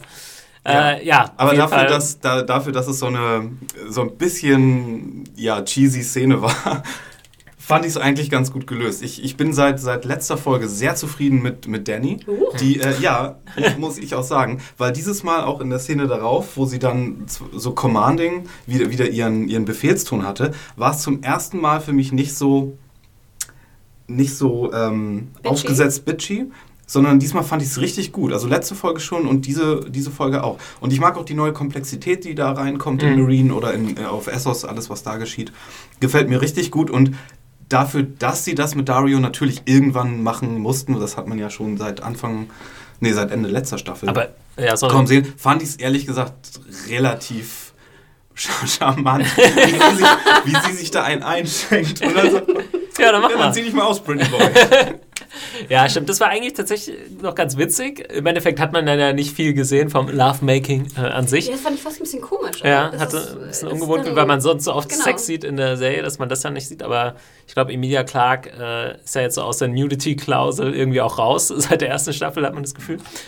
Aber witzig fand ich, und das ist nicht der erste oder nicht der einzige Moment in der Folge, die ich echt so, die, die ich so ein bisschen soapig fand, als dann äh, Dario morgens so rausgeht oder so, oh Jorah, hm, verdammt, du hast mich gesehen. Ich war wohl ein bisschen früh dran. Das war so ein typischer Soap-Moment. Wenn sowas passiert, muss derjenige, der es nicht wissen darf, ja um die Ecke stehen oder so. Ne? Aber dann fand ich auch ganz schön, she's in a good mood today. Ja, ja er löst es dann wieder ziemlich locker. Das, das, und, ähm, und wie sie ihn dann, ja, ich weiß nicht, um den Finger wickelt ja. oder einfach eine gute Diplomatin Diplomatin ist ja. oder eine gute Anführerin, weil sie ja weiß, okay, Jorah ist jetzt hier mh, hm, vielleicht nicht so äh, gut drauf deswegen und deswegen gebe ich ihm mal das so, nein, warte, sag ihm, du hast meine, ja, äh, ja. meine Meinung geändert. Das fand ich sehr gut. Aber witzig, Mario, ich glaube, seitdem du dieses I want to talk to the manager angebracht hast, sehe ich Dani auch nur noch so und bin fast genau umgekehrt wie du. Also ich fand sie früher ja ganz okay, hat mich nicht gestört, aber jetzt äh, seit deinen Sprüchen ähm, habe ich nur was irgendwie an ihr zu auszu äh, zu bemängeln. Ja, jetzt bin ich habe ich die Seiten gewechselt. Ja, wirklich. Das ich bin total geswitcht. Aber ich fand dieses, ich fand, sie spielte relativ schlecht. Ich fand die, diese, äh, die, die Haare fand ich sahen schon so, so hingelegt aus. Weißt du, als ob sie gerade so mit dem Lockenstab irgendwie hingedreht wurden. Ich fand, das sah alles sehr, sehr künstlich aus. Ähm, ich fand, es war auch leicht overacted. Also irgendwie Dani, ich weiß nicht, ich kaufe ihr auch diese Herrscherin nicht so ab. Und ja, ich kaufe ihr auch ich nicht ab. letzter dieses, Folge schon. Dieses mit den, mit den Sklaven, dass sie die jetzt alles umbringen will und äh, ich, ich äh, Sklavenherrscher, sorry, ja, der Meister. Ja. Ähm, ich, irgendwie habe ich da meine Probleme, keine mhm. Ahnung. Ich fand gut, dass sie irgendwie ein neues Dress anhatte. Ja. Ähm, irgendwie gleich so ein bisschen sexy. sexy. Bisschen sexy, ne? Das war ihr sexy Morning Dress, irgendwie mit Bauchnabel frei. Genau. Um, ähm, aber ich, nee, komisch, ich bin da total gedreht. Mhm. mhm. Ja, aus der Szene habe ich noch so ein bisschen mitgenommen, was ich interessant fand. Also sie muss ja jetzt nicht nur politisch irgendwie intelligenter agieren, was wir so in der letzten Folge auch mitbekommen, was sie jetzt auch offensichtlich macht, indem sie diesen Typ, der letztes Mal da war, quasi als Vermittler mitschickt nach Junkai, wie sie es dann sagt. Und sie will Junkai ja wieder einnehmen, ne? Genau, also ja. Mit, also sie, sie schickt jetzt schon die Second Sons mhm. hin, aber nicht so zum reinen Übernehmen, Metzeln, nee. so wie ich das verstanden habe, sondern eher zum mal diskutieren. Und, und dann äh, ja, und was und auf der anderen Seite, äh, also für mich, ich habe das so interpretiert, sollte es vielleicht so ein bisschen heißen, ja, und sie weiß jetzt auch mehr ihre persönlichen Waffen, ihre, ihre Sexualität etc. einzusetzen, weil sie manipuliert ja sowohl Dario im Endeffekt als auch Jorah. Äh, und da hat sie sich ja irgendwie sehr zurückgehalten sonst, ne? Ja, wo ich mich als Frau frage, ob ich das gut finde, dass sie jetzt ihre Sexualität einsetzt, um die Männer zu. Es ist aber schon, also ich hatte das, hm, weiß gar nicht, ob sie das so kalkuliert gemacht hat. Ähm, ob ich den ich weiß nicht, also sie hat schon nicht sicher, irgendwie so ein bisschen Gefallen daran gefunden. Vielleicht war es erst, erst so eine spontane Aktion, aber dass sie dann Jorah damit gleichzeitig noch so steuern kann, das fand ich schon relativ offensichtlich. Also ich weiß gar nicht, ob das wirklich so bei mir ankam, dass sie so alles geplant hat. So, ich fand, ja, dass, nee, würde ich auch nicht sagen, so aber spontan sich ergeben hatte. Aber es ist natürlich ein, ähm, ist natürlich lange her, aber ein interessanter Kontrast zu ihrer anderen Beziehung mit Karl Drogo. Mhm. äh, dass sie jetzt hier in, in der absolut stärkeren Hose an Muss man ja sehen, seit Karl Drogo war sie eben auch abstinent, würde ich jetzt mal sagen. Ne? Also irgendwie hat das für sie nicht so eine Rolle gespielt in ihrem Leben und vielleicht kommt es jetzt wieder und vielleicht kommen dadurch auch wieder andere Konflikte etc. zustande. Das kann man ja durchaus, ähm, könnte man sich durchaus vorstellen. Noch eine Kleinigkeit, die mir aufgefallen ist. Ich musste sehr lachen. Ich hatte mich doch letzte, in der letzten Episode über die Hintergründe der, des Himmels so aufgeregt. Mhm. Und jetzt, was mir was aufgefallen ist, haben sie so Vögel durchfliegen lassen, Ja. um es ein bisschen echter aussehen zu lassen. Ah, die hören unseren Podcast. Ja, und Und haben in fügen der, dann noch mal in der schnell die Post-Production nochmal schnell Ja, mehr Vögel. aber Mir wirkt es, als ob sie auch gemerkt haben, dass die halt extrem fake aussehen, diese, diese Hintergrund, äh, Himmelhintergründe. Und dann flogen wirklich so Vögel durch, die einmal in der Halbtotalen zu sehen waren und dann nochmal hinter Danny sozusagen weiterflogen. Wie, wie fällt euch allgemein das äh, Design so von Marine, was ja so ein bisschen ägyptisch angelegt ist, was die Konstruktion und so weiter angeht, aber irgendwie dann doch schon anders ist, finde ich. Also man denkt jetzt nicht sofort, ah, Ägypten. Also man hat jetzt nicht irgendwie Pharaonen oder sowas da äh, am Ja, Start. und Obacht, wir haben auch einen Kommentar irgendwann bekommen, dass Pyramiden nicht nur im alten Ägypten, dass es die nicht nur im alten Ägypten gab. ja, Mayas und so weiter, ne? Aber also mir gefällt das ähm, Set ganz gut. Es ist auch so ein bisschen minimalistisch. Mhm. Ähm, man hat allerdings schon geahnt, ich als Buchnichtkenner, äh, dachte mir, als ich das Set gesehen habe von ihrem Besprechungsraum in Marine, da oben in der Pyramide, dachte ich schon so, oh scheiße, da hauen die doch nicht ab jetzt so früh. Die bauen doch nicht so ein Set und segeln dann nach, nach Westeros. Oh Ja. Mist. Und dann nächste Szene und, oder die, der Dialog folgte dann natürlich so, wir haben Schiffe, aber wir lassen es. Und Äh, stimmt, das ist immer ein bisschen äh, tricky, auch wo man jetzt bei der, ja, sehr verräterisch, wo man bei der Serie echt, also sie hauen da ja Kohle raus für einzelne Sequenzen, wo ich denke, echt krass. Obwohl Ähm, ich glaube, diese Sets sind ja auch variabel meist. Ne? Mhm. Dann hast du irgendwie einen Raum, wo du dann irgendwie drei Sachen umstellen kannst. Ja, okay, aber dieser Raum? Besprechungsraum, der sah wirklich nach einem, erstmal, äh, nach einer Location aus, wo sie so aus jedem Winkel auch Mhm. filmen können. Das war nicht so eins, wo wir es äh, jetzt die eine Ecke Ja, und, sehen. und Erie, ne, haben wir auch, das war halt wirklich ein, ein Ja. Erie-Raum, ne? Also Ja. ich hatte es auch schon mal erwähnt letztes Mal, das ist ja wirklich ein Raum gewesen, der nur The Erie war, Ja. in dem Sinne. Und den haben sie auch drei Staffeln gelassen. ja. Stimmt. Ja, der Übergang war, fand ich dann ja ähm, so ein bisschen unsmooth, äh, weil wir, es gab ja, äh, es war ja nicht Marine und dann später Dragonstone, sondern wir hatten ja Marine. ja. Und dann der Übergang war ja ähm, Michael Huismans Popo ja. und dann Lady Malescent Brüste. So, das, äh, ah. Da wurde gleich an den männlichen Zuschauer gedacht, der nicht abschalten soll. Genau. Ja, Und dann schnell, oh, wir hatten zu viel Po. Schnell ein paar Brüste hinterherwerfen. Selber Boobs. No homo. Und da können wir ja gleich mal, ich äh, schmeiß da mal äh, diverse Kommentare an, weil wir jetzt in die äh, zu der Dragonstone-Szene kommen, mit der Caris von Houten eigentlich komplett nackt ähm, rumläuft. Und wir hatten, ich weiß gar nicht, wo wir letztes Mal das Thema hatten, das war bei dieser Salador San-Geschichte. Ähm, und da wurde uns, Hanna, du hast ja jetzt hier schon ein paar Mal nebenbei einfließen lassen, äh, ein bisschen Prüderie vorgeworfen. Ich ähm, lese mal ein kurzes Kommentar von Xytec äh, von uns auf der Seite vor. Er sagt, eine Bitte an das Podcast-Team. Erwähnt einmal ausführlich mit Nachdruck und stellvertretend für die zukünftigen Folgen, äh, dass, ihr ein Problem, dass ihr Probleme mit Nacktheit im Fernsehen habt. Dann könnt ihr euch gerne, dann könnt ihr euch gerne erklären, dass vielleicht Hm, Sorry, ja, das war ein bisschen seltsam geschrieben hier. Dann könnt ihr euch gerne erklären, äh, dass ihr vielleicht prüde seid oder die Darstellung von Frauen in dieser Form nicht gut heißt oder whatever. Oh, auch äh, Englisch. ich arbeite zwar nicht für HBO, aber ich kann, garantiere euch, es wird noch unzählige Nacktszenen geben und so weiter. Also er äh, hat uns da, wie gesagt, die Prüderie vorgeworfen, aber es gibt auch, gab auch eine interessante Antwort von einem anderen User, äh, der da heißt der dicke Detlef. Der schreibt, ähm, die Macher von GOT, also Game of Thrones, spekulieren wohl auch darauf, dass das männliche Gehirn, bedingt durch Blutunterversorgung, auf Durchzug stellt, wenn Titten ins Bild kommen, damit sie ihre langweiligen, dummen Szenen unbemerkt über den Bildschirm flimmern lassen können. Ich stelle mal die These auf, dass die ausufernde Nacktheit in Game of Thrones vor allem ein Mittel ist, um handwerkliche Unzulänglichkeiten zu überdecken. Diese Folge ist der beste Beweis dafür und damit sollte man die Macher nicht durchkommen lassen. Also er spricht von der letzten Ja. Episode. Also ich war ja letztes Mal im Podcast nicht da letzte Woche, aber muss auch sagen, die Szene, über die ihr wahrscheinlich gesprochen habt, wo ähm, Sir. Davos den Piraten Ja. abholt, ja, die ist mir auch aufgefallen. Es geht ja nicht darum, um, um das Was, also es geht ja nicht um die nackten Brüste oder die nackten Ärsche, es geht ja um das Wie. Und dass Dani hier in, in dieser äh, Folge den, den Dario-Popo zu sehen bekommt, das ist die eine Sache und das äh, mit Malesandro fand ich auch hat gut gepasst, weil, weil sie sich quasi, ähm, also im Gegensatz zu der, zu der Königin, Äh, in der Szene hat das äh, schön gepasst. Aber das in der letzten Folge war wirklich so, ah, wir brauchen eine Szene zwischen den beiden okay, das ist jetzt nicht so interessant, wie peppen wir das auf? Ach ja, Badehaus. Perfekt. Genau, also ich würde es mal, ähm, ich würde es auch nochmal kurz versuchen. Also Prüderie, glaube ich, müssen wir uns hier nicht unbedingt vorwerfen lassen. Wir, wir halten den Podcast übrigens auch gerade nackt. Ja.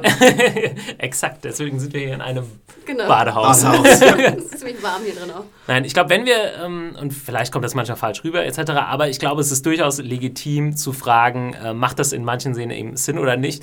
Im Sinne von, es gibt ja genug, ich denke jetzt zum Beispiel an eine Serie wie Spartacus von mir aus.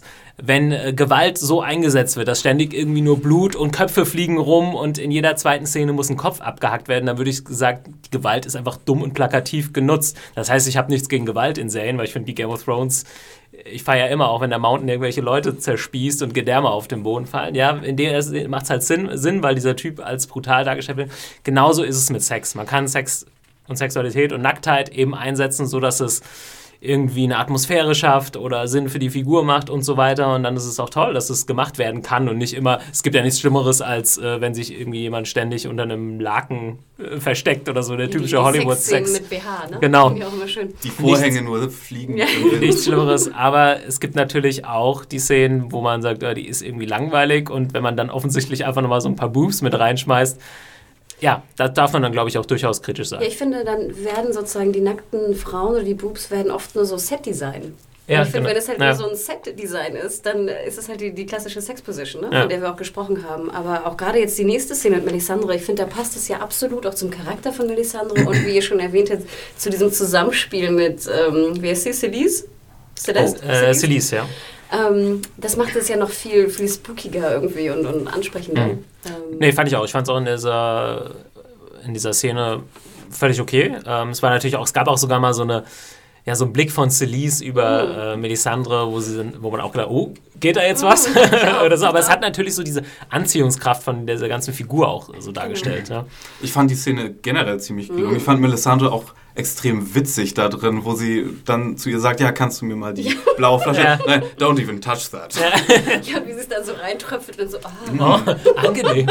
Ja, das finde ich ja so ein bisschen, so ein bisschen schade in, in der ganzen Serie generell, dass bei allem, was Melisandre macht, auch ähm, in der zweiten Staffel schon mit dem Wein und dem Gift, dass man sich so jeden Kniff von ihr auch so mit Suggestion, Hypnose oder, oder Gift oder, oder irgendwelchen Substanzen, psychoaktiven erklären könnte. Aber dass wir schon wissen, dass hinter dieser ganzen Lord of the Light Geschichte schon irgendwas stecken muss, weil wir haben ja schon äh, Tote wiederkommen sehen. Ja. Letzte Staffel. Und das findest du schade? Oder? Das finde ich ein bisschen schade, weil wir nicht mehr rätseln müssen, ob sie wirklich zum Beispiel äh, es gab ja auch Feuer schon das, das Shadow oder Baby, was ja schon sehr. Genau, und das Schattenbaby. Ja. Und, aber man, es könnte ja auch sein, dass sie, wenn wir das alles nicht gesehen hätten, dass sie komplett wirklich nur wie eine. Ähm, wie eine, wie eine Gauklerin oder wie mhm. eine äh, äh, Trickbetrügerin halt äh, einfach diese, diese Säfte und, und kleinen mhm. Äh, Trinkets und so einzusetzen weiß und, und per Suggestion und Hypnose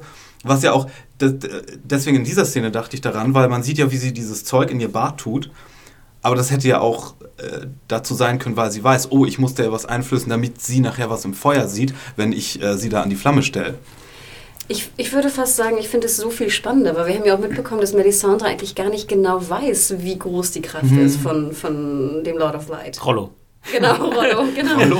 Äh, nee, Roller oder so. Marima, sie sagt ja immer Rollo.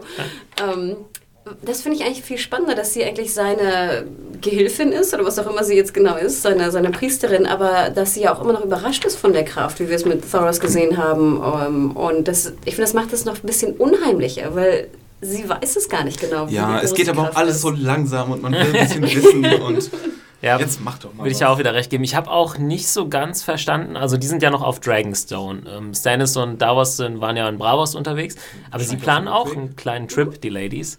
Ähm, es wurde aber jetzt, habe ich das richtig verstanden oder beziehungsweise nicht überhört oder so. Es wurde jetzt nicht genau gesagt, was für einen Ausflug es sich handelt. Ähm, aber es wurde auch besprochen, dass die Tochter von Stannis und Celise eben mit sollte. Genau. Und da kann man ja schon wieder so ein bisschen, da habe ich gleich so oh, Opfer oder Verbrennung oder irgendwas im Kopf oder Blutopfer oder sonst irgendwas, weil sie vielleicht ähm, ja, königliches Blut auch hat. Äh, wie habt ihr da irgendeine Vorstellung oder eine Interpretation? Ich weiß nicht, mir sagt es nichts mehr. Ähm, Irgendwie so, oh, oh, habe ich natürlich schon gedacht, ja. aber ich wusste auch überhaupt nicht, wo sollen die jetzt hin? Was machen die da? Oh, diese Dragonstone-Sache ist so verwirrend. Ja. Ähm, ja, aber Stannis ist wahrscheinlich noch auf dem Rückweg von, von äh, Bravos. Mhm. Keine Ahnung, wie weit das weg ist. Übrigens, ich war ja ausgerechnet letzte Woche nicht da wo ihr dann über äh, Mark Gatiss gesprochen habt, der ja den, den Banker gespielt hat, wo ich mich super drüber gefreut habe, weil Mark Gatiss finde ich äh, total super. Ich gucke ja viel britisches Fernsehen auch und euch ist dann nicht mehr eingefallen, als dass er da den Mycroft in Sherlock spielt. Ja, und wir Banausen. wir Banausen. Den Minecraft, den ich fast so gesagt habe. ja.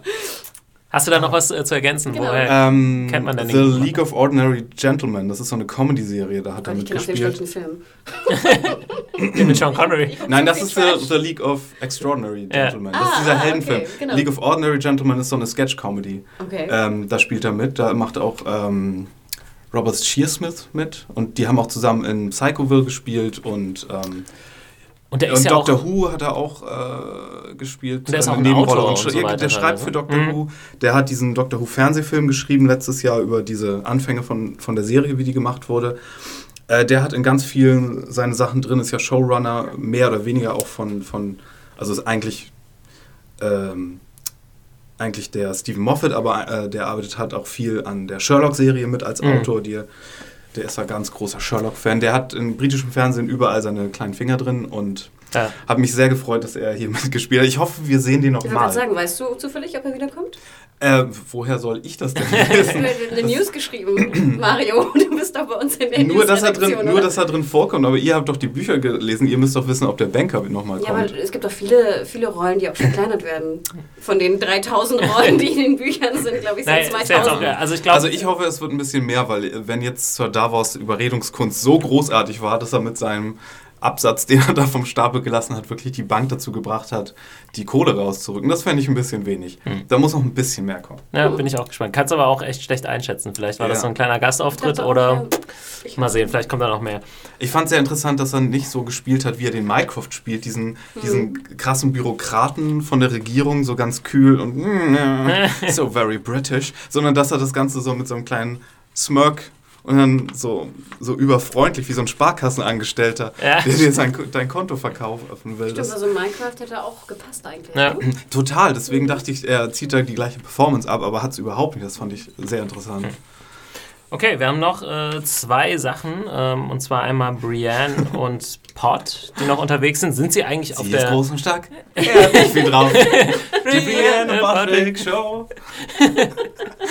ja, das ist auch wieder so eine Storyline. Ah, jetzt geht der Comic Relief los. das war tatsächlich hauptsächlich Comic Relief, ne? Ah, und, und wieder das Gleiche, ja. Ähm, hast du wahrscheinlich ähnliche Bedenken oder Kritikpunkte wie bei Aya und the Hound. Äh, ja, wobei. Obwohl das jetzt noch ein bisschen neuer ist, aber. Es ist noch neuer, aber es ist. Auch, da, ja, da gibt es jetzt halt auch recht wenig. Ne? Da habe ich das man hat halt nochmal jetzt ein bisschen Fanservice mit Hot Pie äh, reingeworfen, ja. den sie eben treffen. Die sind da unterwegs. Oh. Und, der, und, der, und der Wolf Pie. Ja, oh, der war doch süß. das war süß. Nein, die ganze Szene war insgesamt ziemlich süß, aber ich meine, dieser Stick, dass sie so die große Kriegerin ist und er ist so ein bisschen der inkompetente ja. Yes, ma'am und aber es gibt äh, einen Satz, und den habe ich so ein bisschen als Aufhänger für meine Review genommen, von daher war ich ganz äh, happy über äh, diese Szene, als dann, ähm, also Brienne sagt ja dann, wen sie suchen, Sansa Stark und so weiter, und äh, Podrick sagt ja nachher, äh, wir müssen da ein bisschen aufpassen, mhm. wir dürfen hier jetzt nicht überall rumpalavern, ähm, da könnte es Probleme geben mit Lannistern oder Leute, die uns umbringen wollen für Geld und so weiter. Und ähm, dann diskutieren sie darüber, wo sie denn jetzt hingehen sollen. Und äh, Podrick sagt, ja, zu Erie vielleicht, wegen der Tante und äh, die sind mit dem verheiratet und die Lannister und sie hasst nichts mehr als die Lannisters. Und er sagt dann irgendwann, ja, äh, Tyrion hat mir beigebracht, wer wen geheiratet hat und wer wen hasst. und das hat ja mal ein äh, schönes Hassthema wieder irgendwie auf die, auf die Tagesordnung gebracht. Äh, das sollte man wissen, weil man dadurch mm. natürlich auch wissen kann, wie Leute reagieren oder nicht. Das ist auch ein schön ja. Sorry, Das ist auch ein schöner Spiegel zu der Aria äh, Hound-Sache eigentlich, weil es ja auch großer, starker Krieger, große, starke Kriegerin Mhm. und der kleinere, die kleinere, die nicht so viel drauf hat, aber wiederum die ganzen Wappen und Schilde kennt. Und, Stimmt, äh, das ist eine ähnliche Konstellation. eine- ja. ja. Und ich fand es auch schön in dem Zusammenhang mit der Szene noch vorher von Jamie und Tyrion, weil, äh, sorry, von Tyrion und Bronn, weil Tyrion ihn ja auch aufklärt, dass Lollis ja die zweite Tochter ist, die ja noch eine ältere Schwester hat Ja. und die eigentlich die Castle, äh, die Burg, das Schloss. Ah, da hat ja Bronn schon einen. Äh, Und Bronn hat äh, Grund. kundgetan, dass er die einfach schnell mal beim äh, hier Fahrradunfall, wollte ich gerade sagen, sorry, beim, beim Pferdeausritt, äh, Reitunfall irgendwie äh, hier, ähm, töten könnte. Aber das, äh, wie du schon sagst, dass die Kenntnis über die verschiedenen Häuser, die Kenntnis über die Fahnen, Wappen, was auch immer, dass es natürlich ein, ein, ein großer Faktor ist. ja. Da hat ja Arya auch schon mal äh, sie und den Hound irgendwie mitgerettet und so weiter.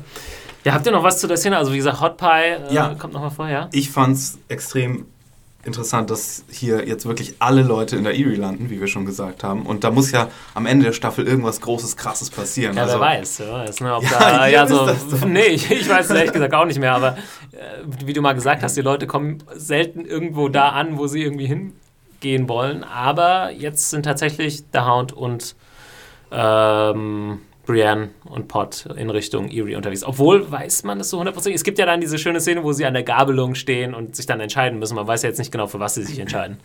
Na, das klang doch so. Aber als es klang schon. nach seiner Nase da gegangen ist. Ja. Ja. Und interessant natürlich auch, dass sie zum ersten Mal wissen, Arya Stark könnte noch am Leben sein. Richtig, Ja. das wusste ja seit Staffel 1, Folge 9 Das weiß eigentlich, ja, genau, das weiß eigentlich so gut wie niemand. Ja, eigentlich weiß es niemand, außer Hot Pie in diesem, in diesem Fall. Ähm, okay, aber ich glaube, dann können wir zum großen Finale äh, der Episode kommen, der eben im Erie stattfindet. Und wir haben erstmal Sansa in einem sehr schönen Set, wie ich fand, was, äh, schätze ich mal, auch so eine Mischung aus äh, richtigem Set und Computerhintergrund war, wo sie dann ein bisschen im Schnee spielt und äh, Winterfell nachbaut. Ähm, ja, fand ich, hat für mich hat gut funktioniert. Äh, dieser, also das Set sieht super aus, dieser Schneefall, wenn man jetzt denkt, dieses diese Erie ist irgendwie ein paar hundert Meter hoch und wenn es jetzt kalt wird so langsam, wird es da, glaube ich, ein sehr harter Winter, aber äh, es sieht zumindest gut aus. Da habe ich das erste Mal gemerkt, dass ich äh, Winterfell dann doch vermisse. Also einfach auch ein Schloss, eine Burg, Mhm. äh, so, so das Upstairs-Drama auch im Norden zu haben, wo es schneit und wo es kalt aussieht. Und nicht nur dieses dreckige Kalt Ja. äh, im Norden zu haben, was wir jenseits oder an der Mauer haben. Also da habe ich schon gemerkt, so, ach, Winterfell, du bist immer noch im Vorspann und kokelst immer noch Ja. vor dich hin. Ich habe mich gefragt, ob man deswegen Winterfell noch im Vorspann belassen hat, um jetzt zu erkennen, dass es Winterfell Ja. ist, was sie baut. Ne? Mit, dem, mit dem Baum und diesen runden Türmchen. Es ist sowieso ein bisschen seltsam. Im Vorspann kam diesmal Bravos vor, was nicht in der Folge vorkam. Und die Dreadfort auch, die auch nicht in der Die Folge sind vor. da sehr inkonsequent. Und die mit Erie geworden, kam zum Beispiel Staffel. nicht vor. Ja. Und die gab es ja auch schon mal im Vorspann. Also ein bisschen seltsam. Da habe ich mich ein bisschen gewundert. Ich fand ein bisschen schade noch in der Szene, ich fand auch das Set wunderschön. Man konnte sich auch so richtig vorstellen, wie, diese, wie die Erie irgendwie oben aussieht. Mhm. Ich fand nur schade, dass man keinen Atem sah. Aha. Da hätte ich noch so Fake-Atem eingebaut. Hätte Sinn gemacht, ne? Weil ist ja doch. Aber das stört mich immer, wenn sie durch Schnee laufen und du aber keinen Atem siehst. Ja, ist eigentlich tatsächlich auch ein bisschen, wirkt ein bisschen wie ein Anfängerfehler. Äh, würde man denen nicht so zutrauen. Ja, und dann gibt es ein kleines Gespräch mit Oh. dem äh, Lord of the Vale, der gute Robin, den ich ja recht unterhaltsam finde. Absolut, Ich spielt absolut. auch ziemlich gut. Ja. Aber Sansa war in dieser Szene wirklich, nach all dem, was sie erlebt hat, so dumm kann sie doch nicht sein in dieser Szene, oder? Inwiefern meinst du das? ja, erst sich bei ihm beschweren, ah, du bist so doof und ihn dann noch hauen irgendwie. Sie muss doch mittlerweile wissen, okay, Nee, ich fand das aber gefährliches kleines Kind in einer wichtigen Position, vielleicht solltest du dem nicht unbedingt vor die... Aber das Also finde ich ja mal ganz schön. Ich meine, wir dürfen nicht vergessen, ich, aber ich habe es schon öfter gesagt, Sansa ist halt ein Teenager, ne? Ja, aber dass mittlerweile. Bei, auch dass bei Sansa einfach irgendwann, dass sie es nicht mehr, sie, ja, sie drückt ja alles sozusagen rein, Mhm. dass es irgendwann mal raus muss. Und das ist einfach dieser Robin, Ja. was jetzt eine runter, runtergehauen kriegen Ja, ich muss. konnte es ich auch nachvollziehen irgendwie in dem Moment. Ja, und dann, und dann der Peter. Der, der, der gute Peter. Ja, ich weiß Onkel nicht, Peter. äh, wie ihr das so seht. Es wird ja auch echt Sag viel Peter darüber zu im, mir. im Netz wird da ja auch einiges drüber geschrieben. Ah. Ist äh, Aiden Gillen, ist er so ein bisschen beim Overacten irgendwie? Vor allem in dieser Staffel? Ich weiß nicht, er wirkt, Oh, er wirkt er immer gefallen, schleimiger von. Folge zu Folge. Ja, nee, er hat mir hier auch gut gefallen. Man kann natürlich, ja genau, man kann sagen. sagen, da passt es zur Figur Genau. oder oder passt es nicht, weil es ein bisschen over the top Also ich ist? fand es nicht gut in dieser Szene da auf dem Boot mit Dantos und Sansa. Ja, Das ja. fand ich echt too much, wo er dann so die große. Ansprache sagt, genau. Und, äh, ich weiß nicht, aber ich fand hier war er genau äh, on point. War auch Sollen cool mit dem, mit dem Kostüm und so. Das Genau, der fässt dann ja noch so ihre Locke an. Ne? Ja. Und ich dachte so, äh, äh, i, i, i. ähm, nee, fand Und die Folge heißt ja auch äh, Mockingbird, äh, was ja das Siegel Du siehst ja, seines wie Hauses schön ist. ne? Der Ja. hat so eine, so eine Brosche.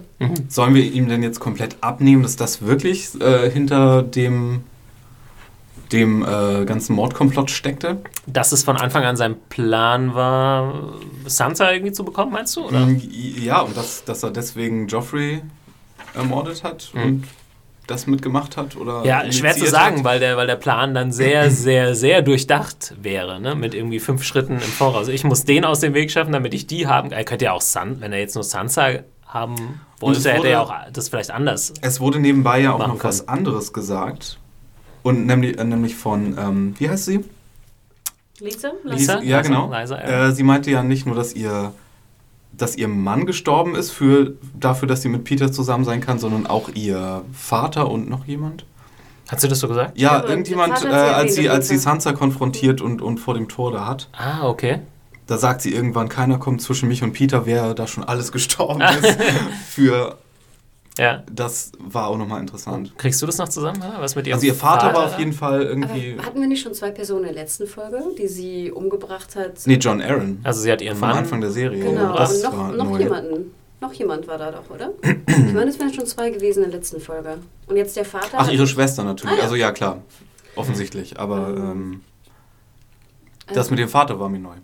Aber sag mal nochmal zurück zu, ähm, zu Peter. Wie habt ihr das jetzt verstanden, was er sagt mit, äh, warum er Joffrey umgebracht hat? Was war seine genaue Begründung?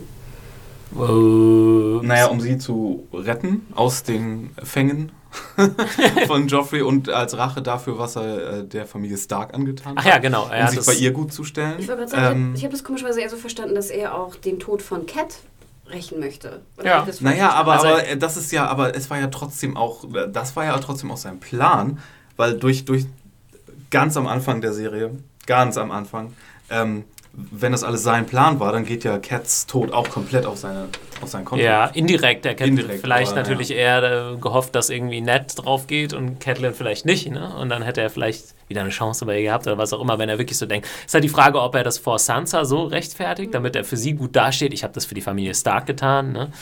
Oder ob das äh, Bullshit ist und er jetzt einfach heiß auf äh, Sansa war. Ja, das ist, kann man beides so sehen. Muss man, muss man schauen.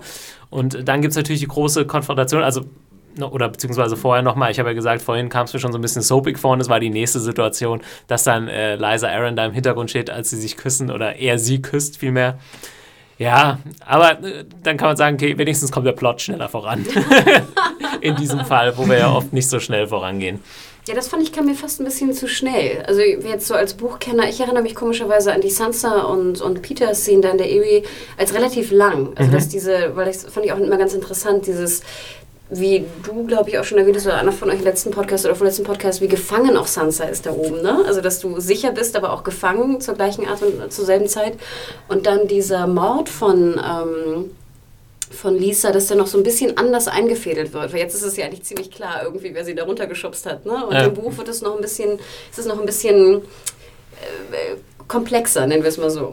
Ach, da weiß man nicht sofort, wer es war. Doch, doch, man weiß es schon, aber natürlich äh, fädelt das Peter so ein bisschen anders ein. Ich werde es jetzt nicht vorwegnehmen, weil wer weiß, vielleicht kommt es noch in der nächsten Ja. Folge, dass er es noch macht. Deswegen werde ich dazu mal schweigen. Aber ich fand auch, dass es hier halt relativ schnell voranging, irgendwie, fast zu schnell. Ich hatte mich auch gerade so an diese Verrücktheit von Lisa gewöhnt. Ja. hätte Ja, noch die ein ist bisschen mehr davon gehabt. Auch sehr lustig, aber der, ich bin jetzt sehr gespannt, wie das weitergeht, weil jetzt sitzt ja Peter als ähm, Lord of the Vale, oder? Ja, Ja. die haben schon geheiratet. Die haben geheiratet, richtig. Ähm, sitzt da mit seinem, äh, mit seinem Stiefsohn. Ich glaube, es könnte schlimmer sein für ihn. Ne? Ich meine, die haben gut zu essen. Vale ist eigentlich kaum vom Krieg irgendwie zerstört. Also ich glaube, wenn, dann würde ich gerne dort sitzen. Ja, er kann sich natürlich extrem abschotten, ist ziemlich sicher vor allem. Ja. Aber jetzt kommen alle dahin und das ist so, weil man, der ist so undurchsichtig und jetzt. Ja, die Frage ist natürlich, wie wenn er dann irgendwie mit Sansa hat er noch die Erbin von Winterfell, die er potenziell irgendwie heiraten könnte, wenn er das wollen würde, vielleicht. das muss er natürlich auch irgendwie noch vor den, vor den Lannisters irgendwie rechtfertigen, die ihm ja im Endeffekt auch eine gewisse Macht gegeben haben mit ähm, Harrenhal und so weiter. Äh, wie er das, kann er das irgendwie einfädeln, dass sie ihm da keinen Strick draus drehen? Er hat ja einfach mal eine, eine Frau von einem Lannister aus King's Landing weggeklaut.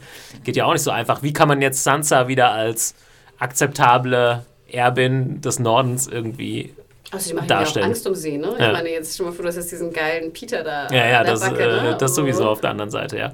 Aus Sansa, ja, jetzt pff, bin ich auch gerade so ein bisschen überfragt, was, was hat sie jetzt für Optionen? Sie ist jetzt so abgeschieden. Naja, jetzt sind sowohl Brienne als auch der Hound irgendwie unterwegs zu ihr. Vielleicht ist das noch eine Möglichkeit, aber wie die da oben reinkommen wollen, ist auch eine andere Sache. Oder eine andere Frage. Ja, kam es für dich äh, denn überraschend, äh, der Tod von, von Liza? Äh, ja, doch, Mario? Doch, Ja. doch. Ich dachte, die, die hat da noch mehr zu tun. Und ich dachte, die wird vor allen Dingen mit zusammen in Kombination mit ihrem Sohn erstmal richtig anstrengend. Der ja wahrscheinlich jetzt, also Sansa ist ja, was die Ohrfeige angeht, erstmal fein raus. Und ich glaube nicht, Ja. dass ähm, unter Lord Baelish da jetzt so viel ähm, von dem Kleinen da noch kommt. Ich könnte jetzt auf Robin jeden Tag eine runterhauen. Äh. Ja. Ich glaube, das würde Peter auch nicht schnüren. Shut up. Shut up. ja, äh, nee, keine Ahnung. Ich wollte. Allerdings habe ich immer noch das Gefühl, so wir haben noch- irgendwas aus Staffel 2 oder 3 aufzuräumen, wo wahrscheinlich irgendwann noch mal rauskommt, dass da noch irgendwas war, wo wahrscheinlich Peter Baelish da auch seine little kleinen Finger drin hatte. seine, Lil- seine sowas, Little Finger. sowas wie. Ja, ich, ich war ja zum Beispiel in Staffel von Staffel 2 an komplett davon überzeugt, dass die Frau von ähm, jetzt ist er schon eine Staffel tot, jetzt weiß ich seinen Namen nicht mehr, Rob Stark, Ja. ähm, dass die Frau von ihm ein Spion von den Lannisters ist. ja, das haben wir hier ausgiebig äh, diskutiert, diese Theorie. ähm, und so weiter. Wollte nicht Philipp irgendwie einen Besen fressen, wenn dem nicht so ist? Ähm, das müssen wir noch nachhören. Ja. Oder vielleicht wisst ihr das noch, liebe Hörer, dann äh, schreibt uns mal. Da können wir noch was äh, drehen. Mal gucken. Ja, und diese, diese ganze Verschwörung, die er da angeleiert hat und was sein Endgame ist und der Plan, da, da muss noch irgendwas Dickeres kommen. Oder Ja. wie gesagt, vielleicht hat er ja noch irgendwie so einen Walk in der Tasche und hat wirklich King Robert auch auf dem Gewissen. Meine, Deine- deine meine? Liebling, meine, meine Walk Äh, Assassin-Theorie. Lieblingsverschwörungstheorie. Ähm, noch ganz kurz, er sagt ja dann, der letzte Satz, den er sagt, er hat nur eine Frau in seinem Leben wirklich geliebt und dann sagt er Catelyn Stark. Your so. sister. Sister. Das ist auch eine ha- harte, harte Worte zu hören, bevor man sich aus dem Moondor Hm. verabschiedet. Das war aber auch so schön, sie hatte da schon wieder ihren verträumten, ah, mein Peter-Blick. Mhm. Und dann, ähm, Aber das würde ja dann äh, mit meinem ursprünglichen Thema der Episode irgendwie wieder zusammengehen. Liebe, Hass. Was macht man aus Hass? Was macht man aus Liebe? Und irgendwie jetzt Littlefinger als der, der aus Liebe handelt, darzustellen, ist auch irgendwie so weird. Ja. Obwohl ich seine Erklärung eigentlich ganz schön fand, im Sinne von, dass wir in einer perfekten Welt, in der Liebe irgendwie zählen würde, Ja. ne, ähm, würde die Sache ganz anders aussehen. Stimmt, aber, auch wir, aber wir befinden uns nicht in einer solchen Genau. Welt. Aber wir, den Satz hatte ich vergessen, aber es ist natürlich interessant. Genau, wir befinden uns halt eher in einer Welt, wo es um Hass geht. und, Also Stärke ja. und, ne, ähm, und da zählt halt das nicht. Ist echt ganz schön. Ist also Peter Baelish im Innersten Ein ein Romantiker? Der ja, Gute? aber gleichzeitig auch einer, der als Kind ein Nerd war und rumgeschubst wurde Ja. und jetzt so ein bisschen das sind die gefährlichsten. sich, Return of the Nerd. recht. Ja, Ja. ja, ja. Ah, schön. Aber das, äh, das finde ich jetzt gut. Da gab es nochmal jetzt ein interessantes, äh, zumindest hat das Motiv, dann ist dann irgendwie in sich stimmig äh, der Episode. Finde ich nochmal interessant. Ähm, gut, dann sind wir eigentlich auch durch äh, mit der aktuellen Folge. Wir machen noch ein bisschen Feedback. Ähm, Hanna, du hast ein bisschen äh, Mails rausgesucht, die wir bekommen haben. Ihr könnt uns, wie gesagt, immer schreiben an podcast.serienjunkies.de. Macht das fleißig, äh, wenn ihr das machen möchtet. Genau, also schon mal vorweg, vielen, vielen Dank für die vielen äh, Mails, Kommentare, äh, was wir alles bekommen haben. Wir haben ja auch vier Fragen gestellt, unter anderem äh, in der letzten, im letzten Podcast. Und zwar hatten wir als Frage zum einen, ähm, ich habe es irgendwo aufgeschrieben, kriegt die noch zusammen, die vier? Ich glaube, ich hoffe. Ähm, wir hatten aufgestellt die Frage, was äh, die Szene der Shay vor dem, vor dem Gericht, ne? ist es sozusagen eindeutig, äh, warum sie aussagt. Wir hätten gefragt, was Ramseys Kratzspuren sind. Ja. Wir hatten gefragt, äh, was eigentlich Varys will, gerade diese merkwürdige Szene, wo er so auf den Thron stiert. Und die vierte Frage war, wer wird gegen wen kämpfen? Mhm. Und da würde mich mal interessieren, Mario, du warst ja letztes Mal nicht da im Podcast. Äh, Wie hast du die Szene ähm, mit Ramsay und diesen äh, Blutspritzern aufgenommen? Woher hatte er diese Blutspritzer, als deine Freundin Yara äh, die Dreadford äh, versuchte einzunehmen und Theon zu befreien? Ja, ah, das war doch irgendwie so komisch geschnitten mit dieser Sexszene, die Genau. er hatte. Ne? Ich weiß auch nicht, ob man da, da denken sollte, dass er da auch, dass die Spiele da auch etwas mehr kinky wurden. Oder ob das seine Verletzungen, äh, nee, es waren ja seine Verletzungen Ja. auch, ähm, dass er halt ähm, sadomasochistisch und nicht nur sadistisch äh, veranlagt ist. Ähm, ja, aber das hat mich auch sehr verwirrt. Aber diese ganze Sequenz hat mich sehr verwirrt, weil die waren bewaffnet und er lässt einen Hund raus und die, machen rennen sich weg. aus dem Staub. What the fuck? Genau, wir hatten komischerweise im Podcast, ich glaube, Thomas dachte, es wäre von den Kämpfen. Ich Mhm. dachte, er hätte seine komische Bettgespielin umgebracht. Ja. Und es wären sozusagen Blutspritzer von dem Mord. Ähm, die User waren sich auch nicht einig. Ich wollte eigentlich ganz gerne Statistik aufmachen, aber das war dann zu aufwendig irgendwie, wer was dachte. Ich glaube, es war fast so. Ich glaube, die wenigsten dachten, er hätte sie umgebracht. Also meine Meinung. Und die meisten waren eigentlich der Meinung, entweder genau, er ist sadomasochistisch veranlagt, weil die Frau wohl auch im Liebesspiel ihn gewirkt hat vorher. Mhm. Dass sie dann sozusagen ihre Krallen eingesetzt hat. Aber das war für mich auch wieder so eine klassische Szene, wo man einfach so verwirrt war, weil man nicht wusste, woher es kam. Wo ich immer denke, dann, dann zeig mir doch ein bisschen mehr. Zeig mir Mhm. doch beim Liebesspiel nur eine Sekunde mehr, wie sie ihn irgendwie so kratzt, dann mach einen Strich und dann kommt er an mit den, mit den Wunden. Und schon weiß ich, worum es geht Mhm. und bin nicht irgendwie abgelenkt, indem ich mich frage unterbewusst, was, was, was, woher kommen diese Sachen. Ja. Also das war so eine Sache, die mich äh, potenziell auch störte an der Episode. Aber ähm, ja, wie gesagt, wir wissen es nicht, aber die meisten gehen davon aus, dass er sich hat kratzen lassen von seiner Bettgespielin, die wohl auch diejenige ist, die mit der Armbrust diese eine Frau gejagt hat, die von den Hunden Genau, das zerfleischt ist die wurde. gleiche Figur. Ähm, dann hatte ich mir noch mal ein bisschen was rausgeschrieben zu äh, Shay, weil das ist ja so ein bisschen mein persönliches Lieblingsthema. Shay, shay, shay. Shay, Shay, Shay, Shay. Genau. Bitte gib mir noch einen, einen Theme-Song, der hoffentlich nie wieder vorkommt.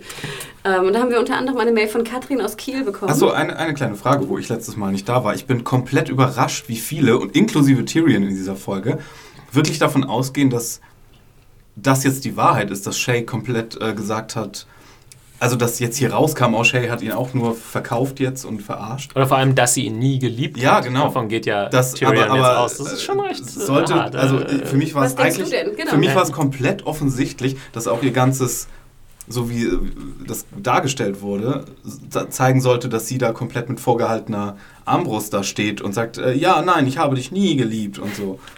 Ich, ich bin komplett schockiert, dass so viele Leute wirklich meinen, das da sind wir auch nicht einer Meinung, Mario. Dann bist du, glaube ich, komplett der Meinung von Katrin, die Vielleicht. da schreibt. Hallo Katrin. Zum Thema Shay wollte ich einmal den Querpuper spielen.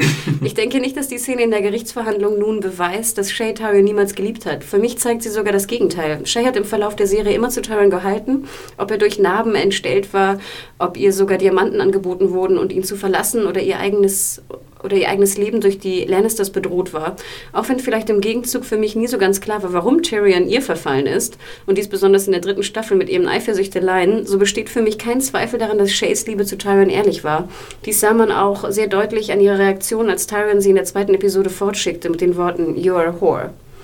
Warum nun also diese Aussage gegen Tyrion vor Gericht? fragte dann Hannah. Das war kaltherzig und eindeutig nicht von jemandem, der Tyrion mal geliebt hat, war die Meinung. Ich sehe das genau andersherum. Ich gehöre zwar selbst nicht dazu, aber viele Frauen handeln genau so. Wenn sie von ihren Ehemännern betrogen wurden, sie rächen sich. Und genau das hat Tyrion in Shays Augen getan, ihn betrogen. Sie hat nicht erkannt, dass Tyrion sie schützen wollte, indem er sie Whore nannte und wegschickte, sondern sah es als Beweis für ihre Eifersucht auf Sansa. Und ich finde, genau das spiegelt auch Sibyl Kekilis Schauspiel wider. Shay handelt aus verletztem Stolz, aus verletzter Liebe. I'm a whore, remember? Ihr Satz zu Tyrion könnte das nicht deutlicher sagen.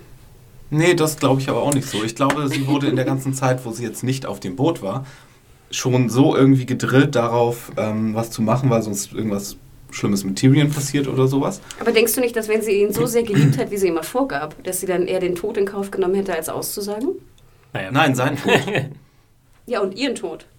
Also nicht auszusagen. Ja, aber dann hätte. mh, Nee, ich glaube, ich glaube, äh, sie wusste vielleicht von dem Deal, dass ähm, er an die, an, die, an die Wall kommen könnte. Ähm, und vielleicht wurde ihr gesagt, wenn sie das nicht macht, dann wird auf jeden Fall so gesprochen, dass er Kopf ab oder so. Ähm, aber ich, ich habe. Im Buch kommt sie ja gar nicht mehr so doll vor oder überhaupt nicht so in der Kapazität, wie sie hier in der Serie vorkommt, habe ich gehört. Aber ich denke immer noch, es geht so aus, am Ende jetzt dieser Staffel wird herauskommen, äh, ah, ich habe gelogen und ich liebe dich doch, aber das wird dann gleichzeitig der Moment sein, in dem der Shay-Vorhang fällt und ähm, Tyrion ganz zerstört ist, weil sie dann irgendwie umgebracht wird. So, also so sehe ich das seit der zweiten Staffel, dass die Story zwischen den beiden ausgeht. Und ich glaube, das ist jetzt, wird der Klimax hier sein von der Situation. Ich könnte komplett falsch sein, bin es wahrscheinlich auch und alle, die dieses Buch kennen, lachen sich hier eins ins Fäustchen. Aber ja, aber ich muss mal kurz, also ich würde Katrin bei vielen Sachen recht geben. Ich habe auch ein Problem mit der Figur Shay, aber es ist, glaube ich, ein anderes als du hast, Hannah, weil du immer denkst, die Shay in äh, der Serie ist genau die gleiche wie. Nein, das, das werft ihr mir ja immer vor. Ich würde nicht behaupten, dass ich das denke. Alle werfen mir vor, dass ich das denke. Okay, dann äh, erklär. Also ich würde Katrin hier in vielen Dingen recht geben. Das ist eben. Das ist, die Szene bedeutet nicht, dass sie Tyrion nie geliebt hat. Klar, wenn du jemanden, wenn du von den Lannisters gefangen genommen wirst und gezwungen wirst, irgendwie so eine Aussage zu machen. Aber äh, die, die Szene hat halt auch ähm, transportiert, dass sie schon so ein bisschen bitchig drauf war und natürlich verletzt war und so. Und sie ist jetzt nicht da in Tränen ausgebrochen, weil sie das sagen musste. Obwohl ich, es mir beim zweiten Mal auch nochmal angeguckt, kam mir es nicht so hart vor, wie ich es beim ersten Mal in Erinnerung hatte.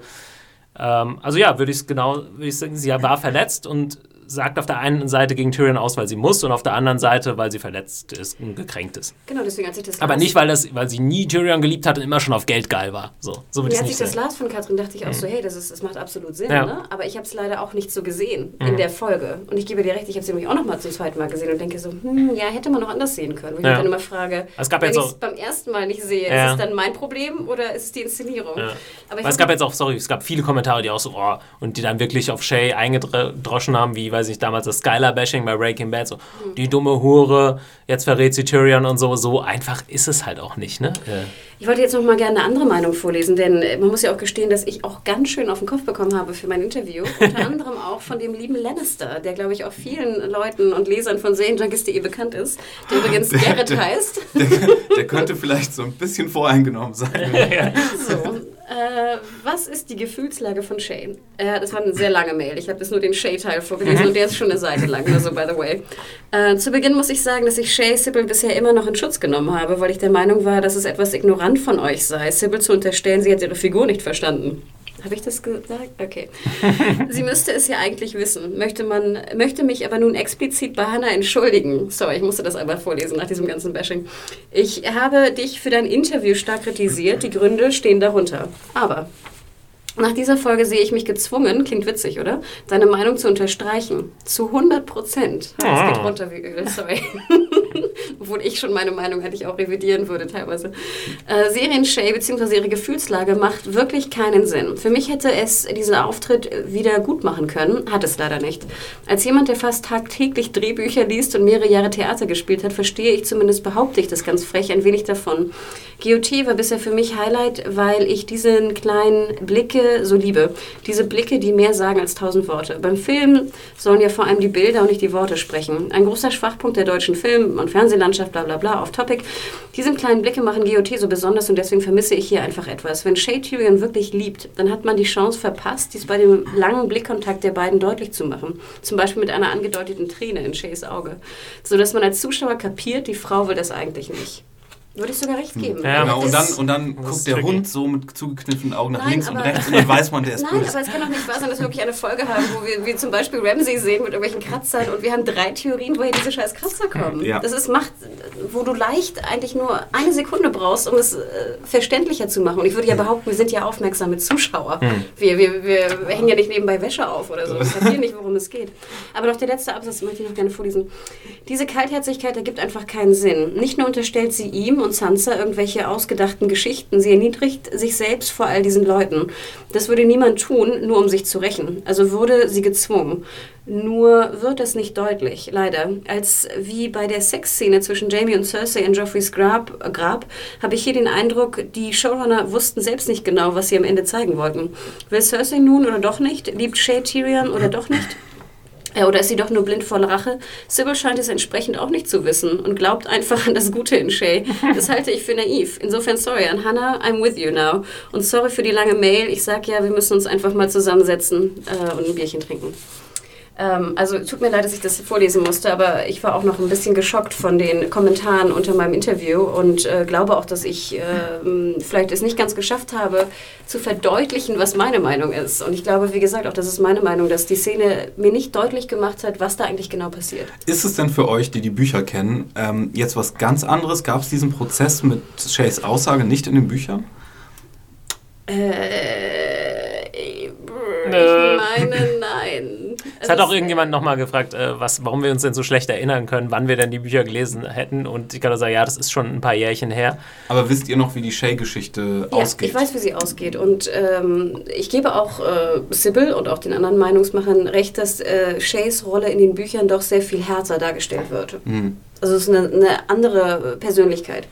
Ähm, es ist kein Point-of-View-Charakter, deswegen weißt du eigentlich wenig genau, was sie, was sie wirklich denkt, aber ähm, er ist schon sehr viel berechnender und kälter und halt eine, ja, eine Prostituierte und Trickbetrügerin, die auch auf ihren Vorteil ähm, aus ist. Aber das Wissen hilft euch jetzt nicht äh, bei der Interpretation der Überhaupt Serien nicht, Jay, äh. Nee, finde ich auch. Also wie wir hatten ja schon oft das Thema, ich finde, diese Szene hätte halt extrem, die ist natürlich super hart für Tyrion und so sollte sie auch rüberkommen, dass ihn das bricht quasi.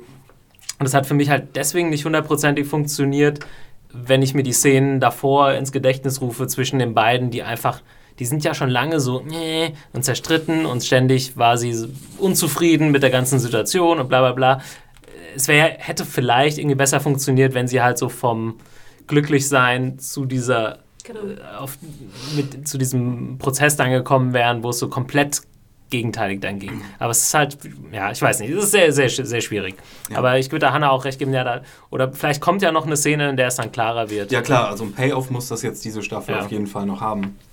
Ich habe mit einem Freund von mir, äh, hi Danny, falls ihr das hört, ähm, habe so ein Spiel, wo wir am Anfang jeder Staffel fünf Charaktere aufschreiben, von denen wir glauben, dass sie diese Staffel den Löffel abgeben. Und Sehr dann gibt's gibt's Punkte dafür, ähm, wer was richtig hat. Wen hast Und- du für diese Staffel Also, drin? oh, diese Staffel habe ich das gar nicht richtig, weil ich das erste Mal das nicht mit Danny zusammen gucke, sondern bevor ich das mit äh, euch mache ja. äh, und, und dann hier in den Podcast gehe. Ähm, und deswegen ist mir das fünf Minuten vor der ersten Folge erst eingefallen. Ich habe nur so schnell was raufgeskribbelt. Ich habe aber unter anderem, ähm, äh, wen hatte ich denn da drauf?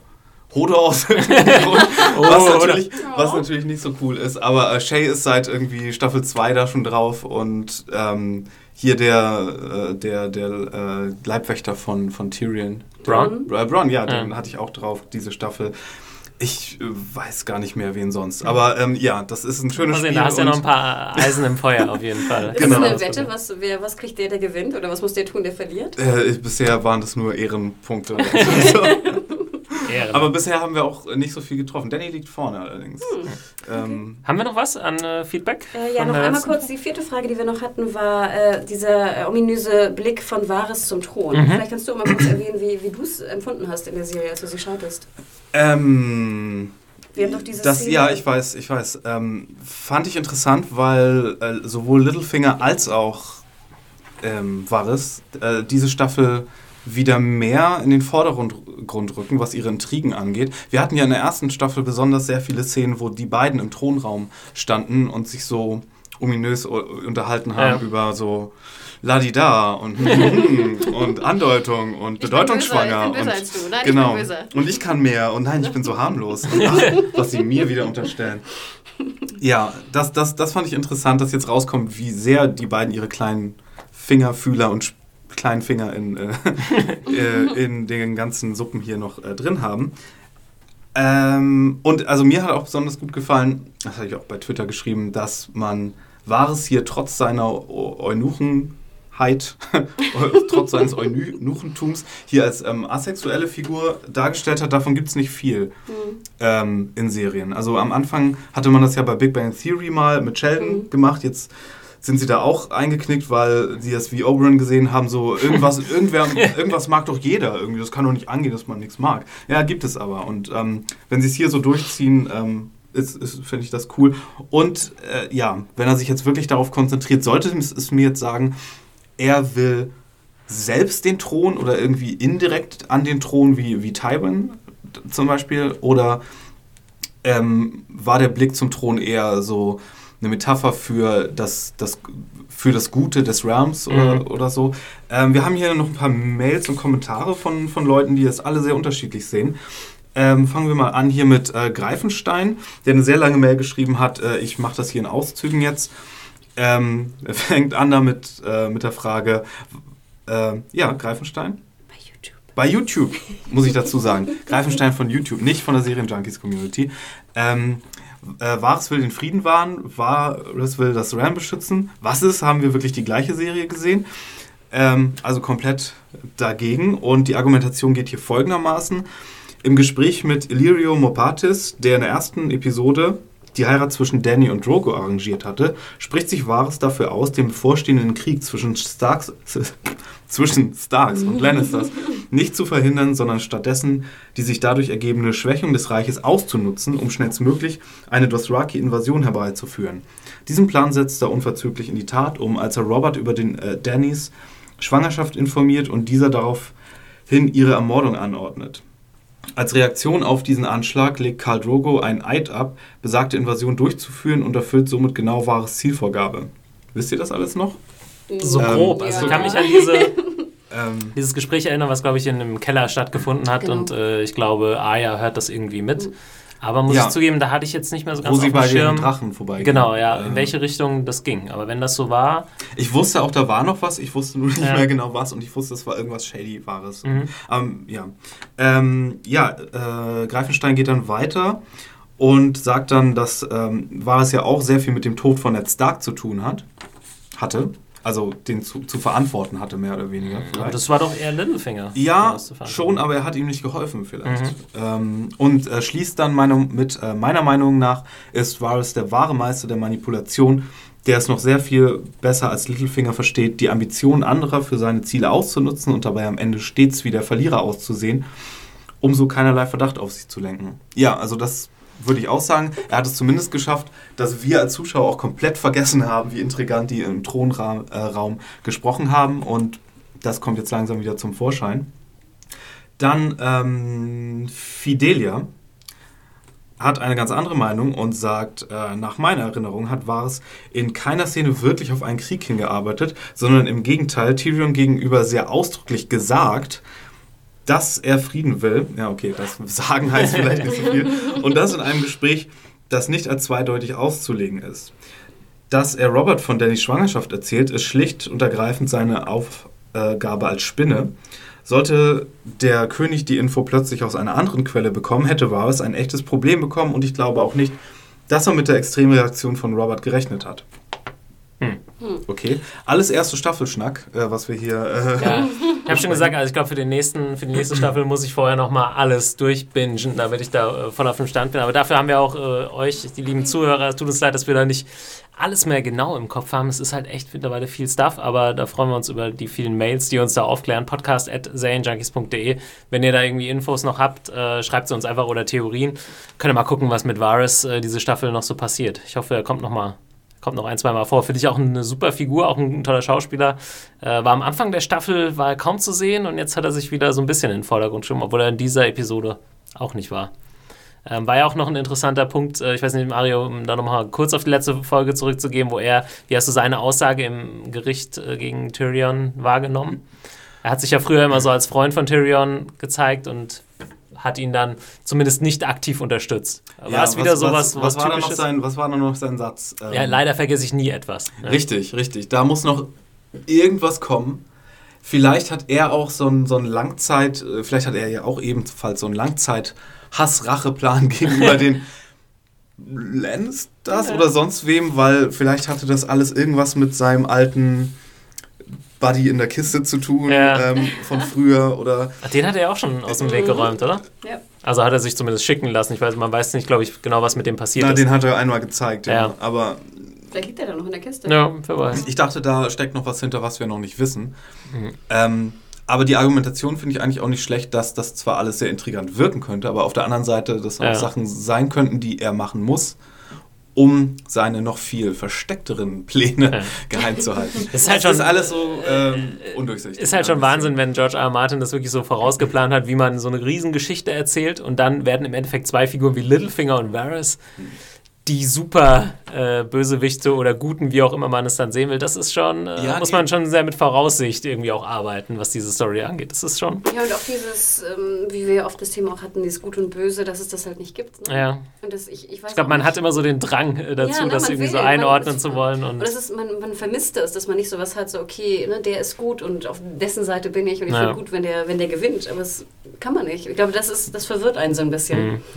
Nee, aber ich glaube auf jeden Fall, dass Varys auch in dem ganzen Spiel hier jetzt mit, mit Joffrey und mit vielleicht sonst was irgendwie dann noch zumindest die Übersicht hatte, davon wusste oder da sonst wie ähm, oder noch einen anderen Plan verfolgt, der erst später greift, mhm. weil ich glaube, es wird sich noch rauskristallisieren, dass weil diese bedeutungsschwangeren Szenen im Thronsaal, die waren nicht für umsonst in der ersten Staffel, zwischen den beiden. Und wenn sich Littlefinger jetzt schon so als Big Player in dem Ganzen herauskristallisiert, wird wahrscheinlich Varys auch nochmal dazukommen. Und irgendwie jetzt könnte ich mir vorstellen, am Ende der Staffel sagen, ah, du hattest ja einen netten kleinen Plan, Littlefinger, ah. aber mein Plan, der counteragiert deinen Plan und der lief noch viel länger und war viel durchdachter und dann kommt der super Twist und dann kommt vielleicht Littlefinger, haha, aber selbst das wusste ich. und dann immer noch mal einen drauf. Und äh, wer hat Counterintelligence äh, Intelligence zum, ja, anderen so gehabt? Und ich glaube, darauf wird das irgendwie mit den beiden noch hinauslaufen. Ja, mal schauen. Das ist so ein bisschen Spy vs. Spy. Ja. ja, wenn ihr dazu Meinung habt, schreibt uns auf jeden Fall podcast at zanejunkies.de. Ich glaube, wir sind durch äh, für heute und freuen uns auf leider erst in zwei Wochen. Nächste Woche ist Pause. No!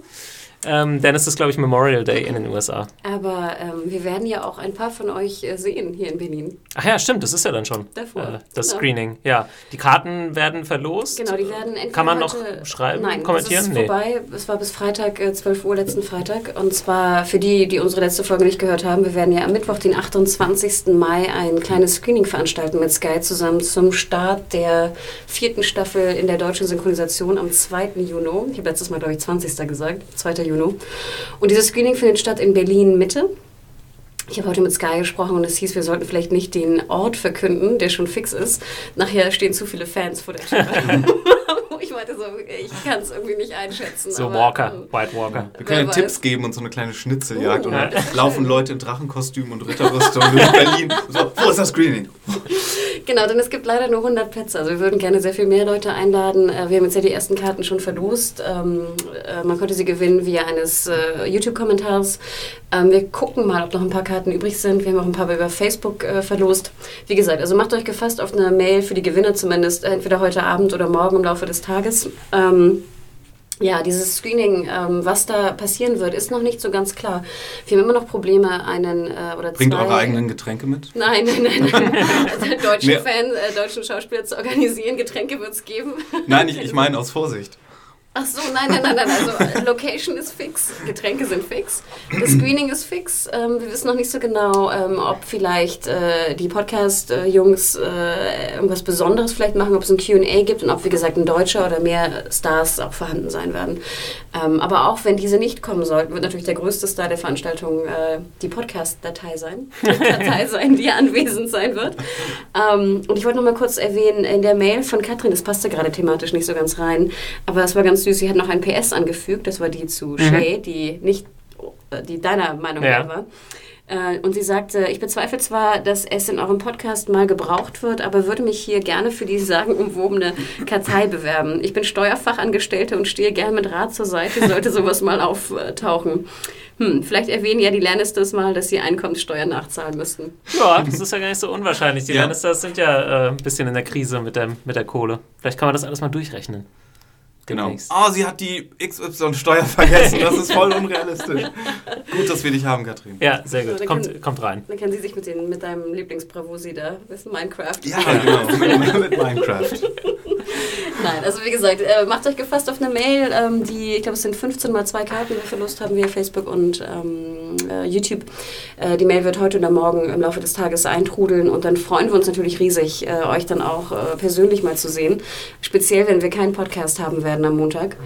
Ähm, und vielleicht noch eine Sache auch jetzt schon mal vorab, diejenigen, die eine Mail bekommen äh, und Karten gewonnen haben, aber nicht kommen können, ob sie bitte sofort auch antworten können, dann können wir sie nochmal verlosen. Denn Ja. ähm, es gibt wirklich nur 100 Plätze. Ich kann da auch nicht irgendwie 10% mehr verlosen in der Hoffnung, dass die, die nicht kommen, dann irgendwie gefüllt werden. Denn, äh, Also werden- 100 Plätze insgesamt, solltest du vielleicht noch dazu sagen. Genau. Da sind wir mit drin, da sind Journalisten mit drin. Genau, da sind alles mit Äh, drin. und ihr auch. Auch und das anders, heißt, anders ähm, verloste Karten, ja. aber sozusagen, also wenn ihr zwei Karten habt, alleine nur kommen wollt oder gar nicht kommen könnt, bitte, bitte, bitte ähm, antwortet zurück. Ich schätze mal, es wird von, mal schauen, von irgendeinem Account verschickt werden, äh, dass ihr nicht kommt, äh, denn dann können wir fair sein für die anderen Fans, die gerne äh, anwesend sein wollen und dann können wir sie nochmal verlosen. So viel vorab. Ja. Ähm, Das waren Ja. die wichtigsten Infos zum Thema Screening. Wir sind dann in zwei Wochen wieder da. Haben wir für nächste Woche auf jeden Fall noch einen Ersatzpodcast in der Pipeline. Und dann freuen wir uns auf die achte Folge Game of Thrones Wow. in zwei Wochen. Ich bin Gott, sehr es gespannt. gibt nur noch drei Folgen. Ah, Und dann heißt, dann heißt wieder und dann warten. heißt es warten. Aber wir haben ja, ja. Ich, mir, mir ist irgendwie was aufgegangen, dass ich äh, so ein bisschen Angst habe um, um die beiden verbleibenden Stark-Mädchen. Weil, äh, wenn man sich das mal überlegt. Du hast heute zu viel gelästert über Arian den Hound. Immer am Ende der Staffeln sterben die Immer, Starks. immer am meinst du, Ende, ja, eben, genau. Und dann heißt das auch noch The Children, die letzte Folge. Oh mein Gott. Ah, Arya, nein. Hattest du den Arya oder Sansa auf deiner Liste? Nein, niemals. Arya schon gar nicht. Arya, Mojo. bleibt bis zum Ende stehen und macht am Ende alle platt. Da Sehr bin ich, da bin ich Kriegt von überzeugt. Äh, Macht zumindest alle auf ihrer Liste platt. Und ähm, wenn sie auf dem Thron landet, hätte ich auch nichts dagegen. Königin Arya ist Genau. genehmigt. In diesem Sinne, bis nächstes Mal. Twitter. Ach ja, Twitter, Entschuldigung. Äh, Hanna, sag doch noch mal bei, kurz. ähm, genau, bei Media, äh, unter Media Whore könnt ihr mir gerne folgen bei Twitter, E M-E-D-I-A-W-H-O-R-E. Äh, Mario hier, äh, Fire Walk with Me mit zwei E am Ende. Twin Peaks Leute weißen Bescheid. Ja. Thomas unter Picknicker 83. Und dann sind wir durch für heute. Bis dann. Ciao. Ciao. Ciao.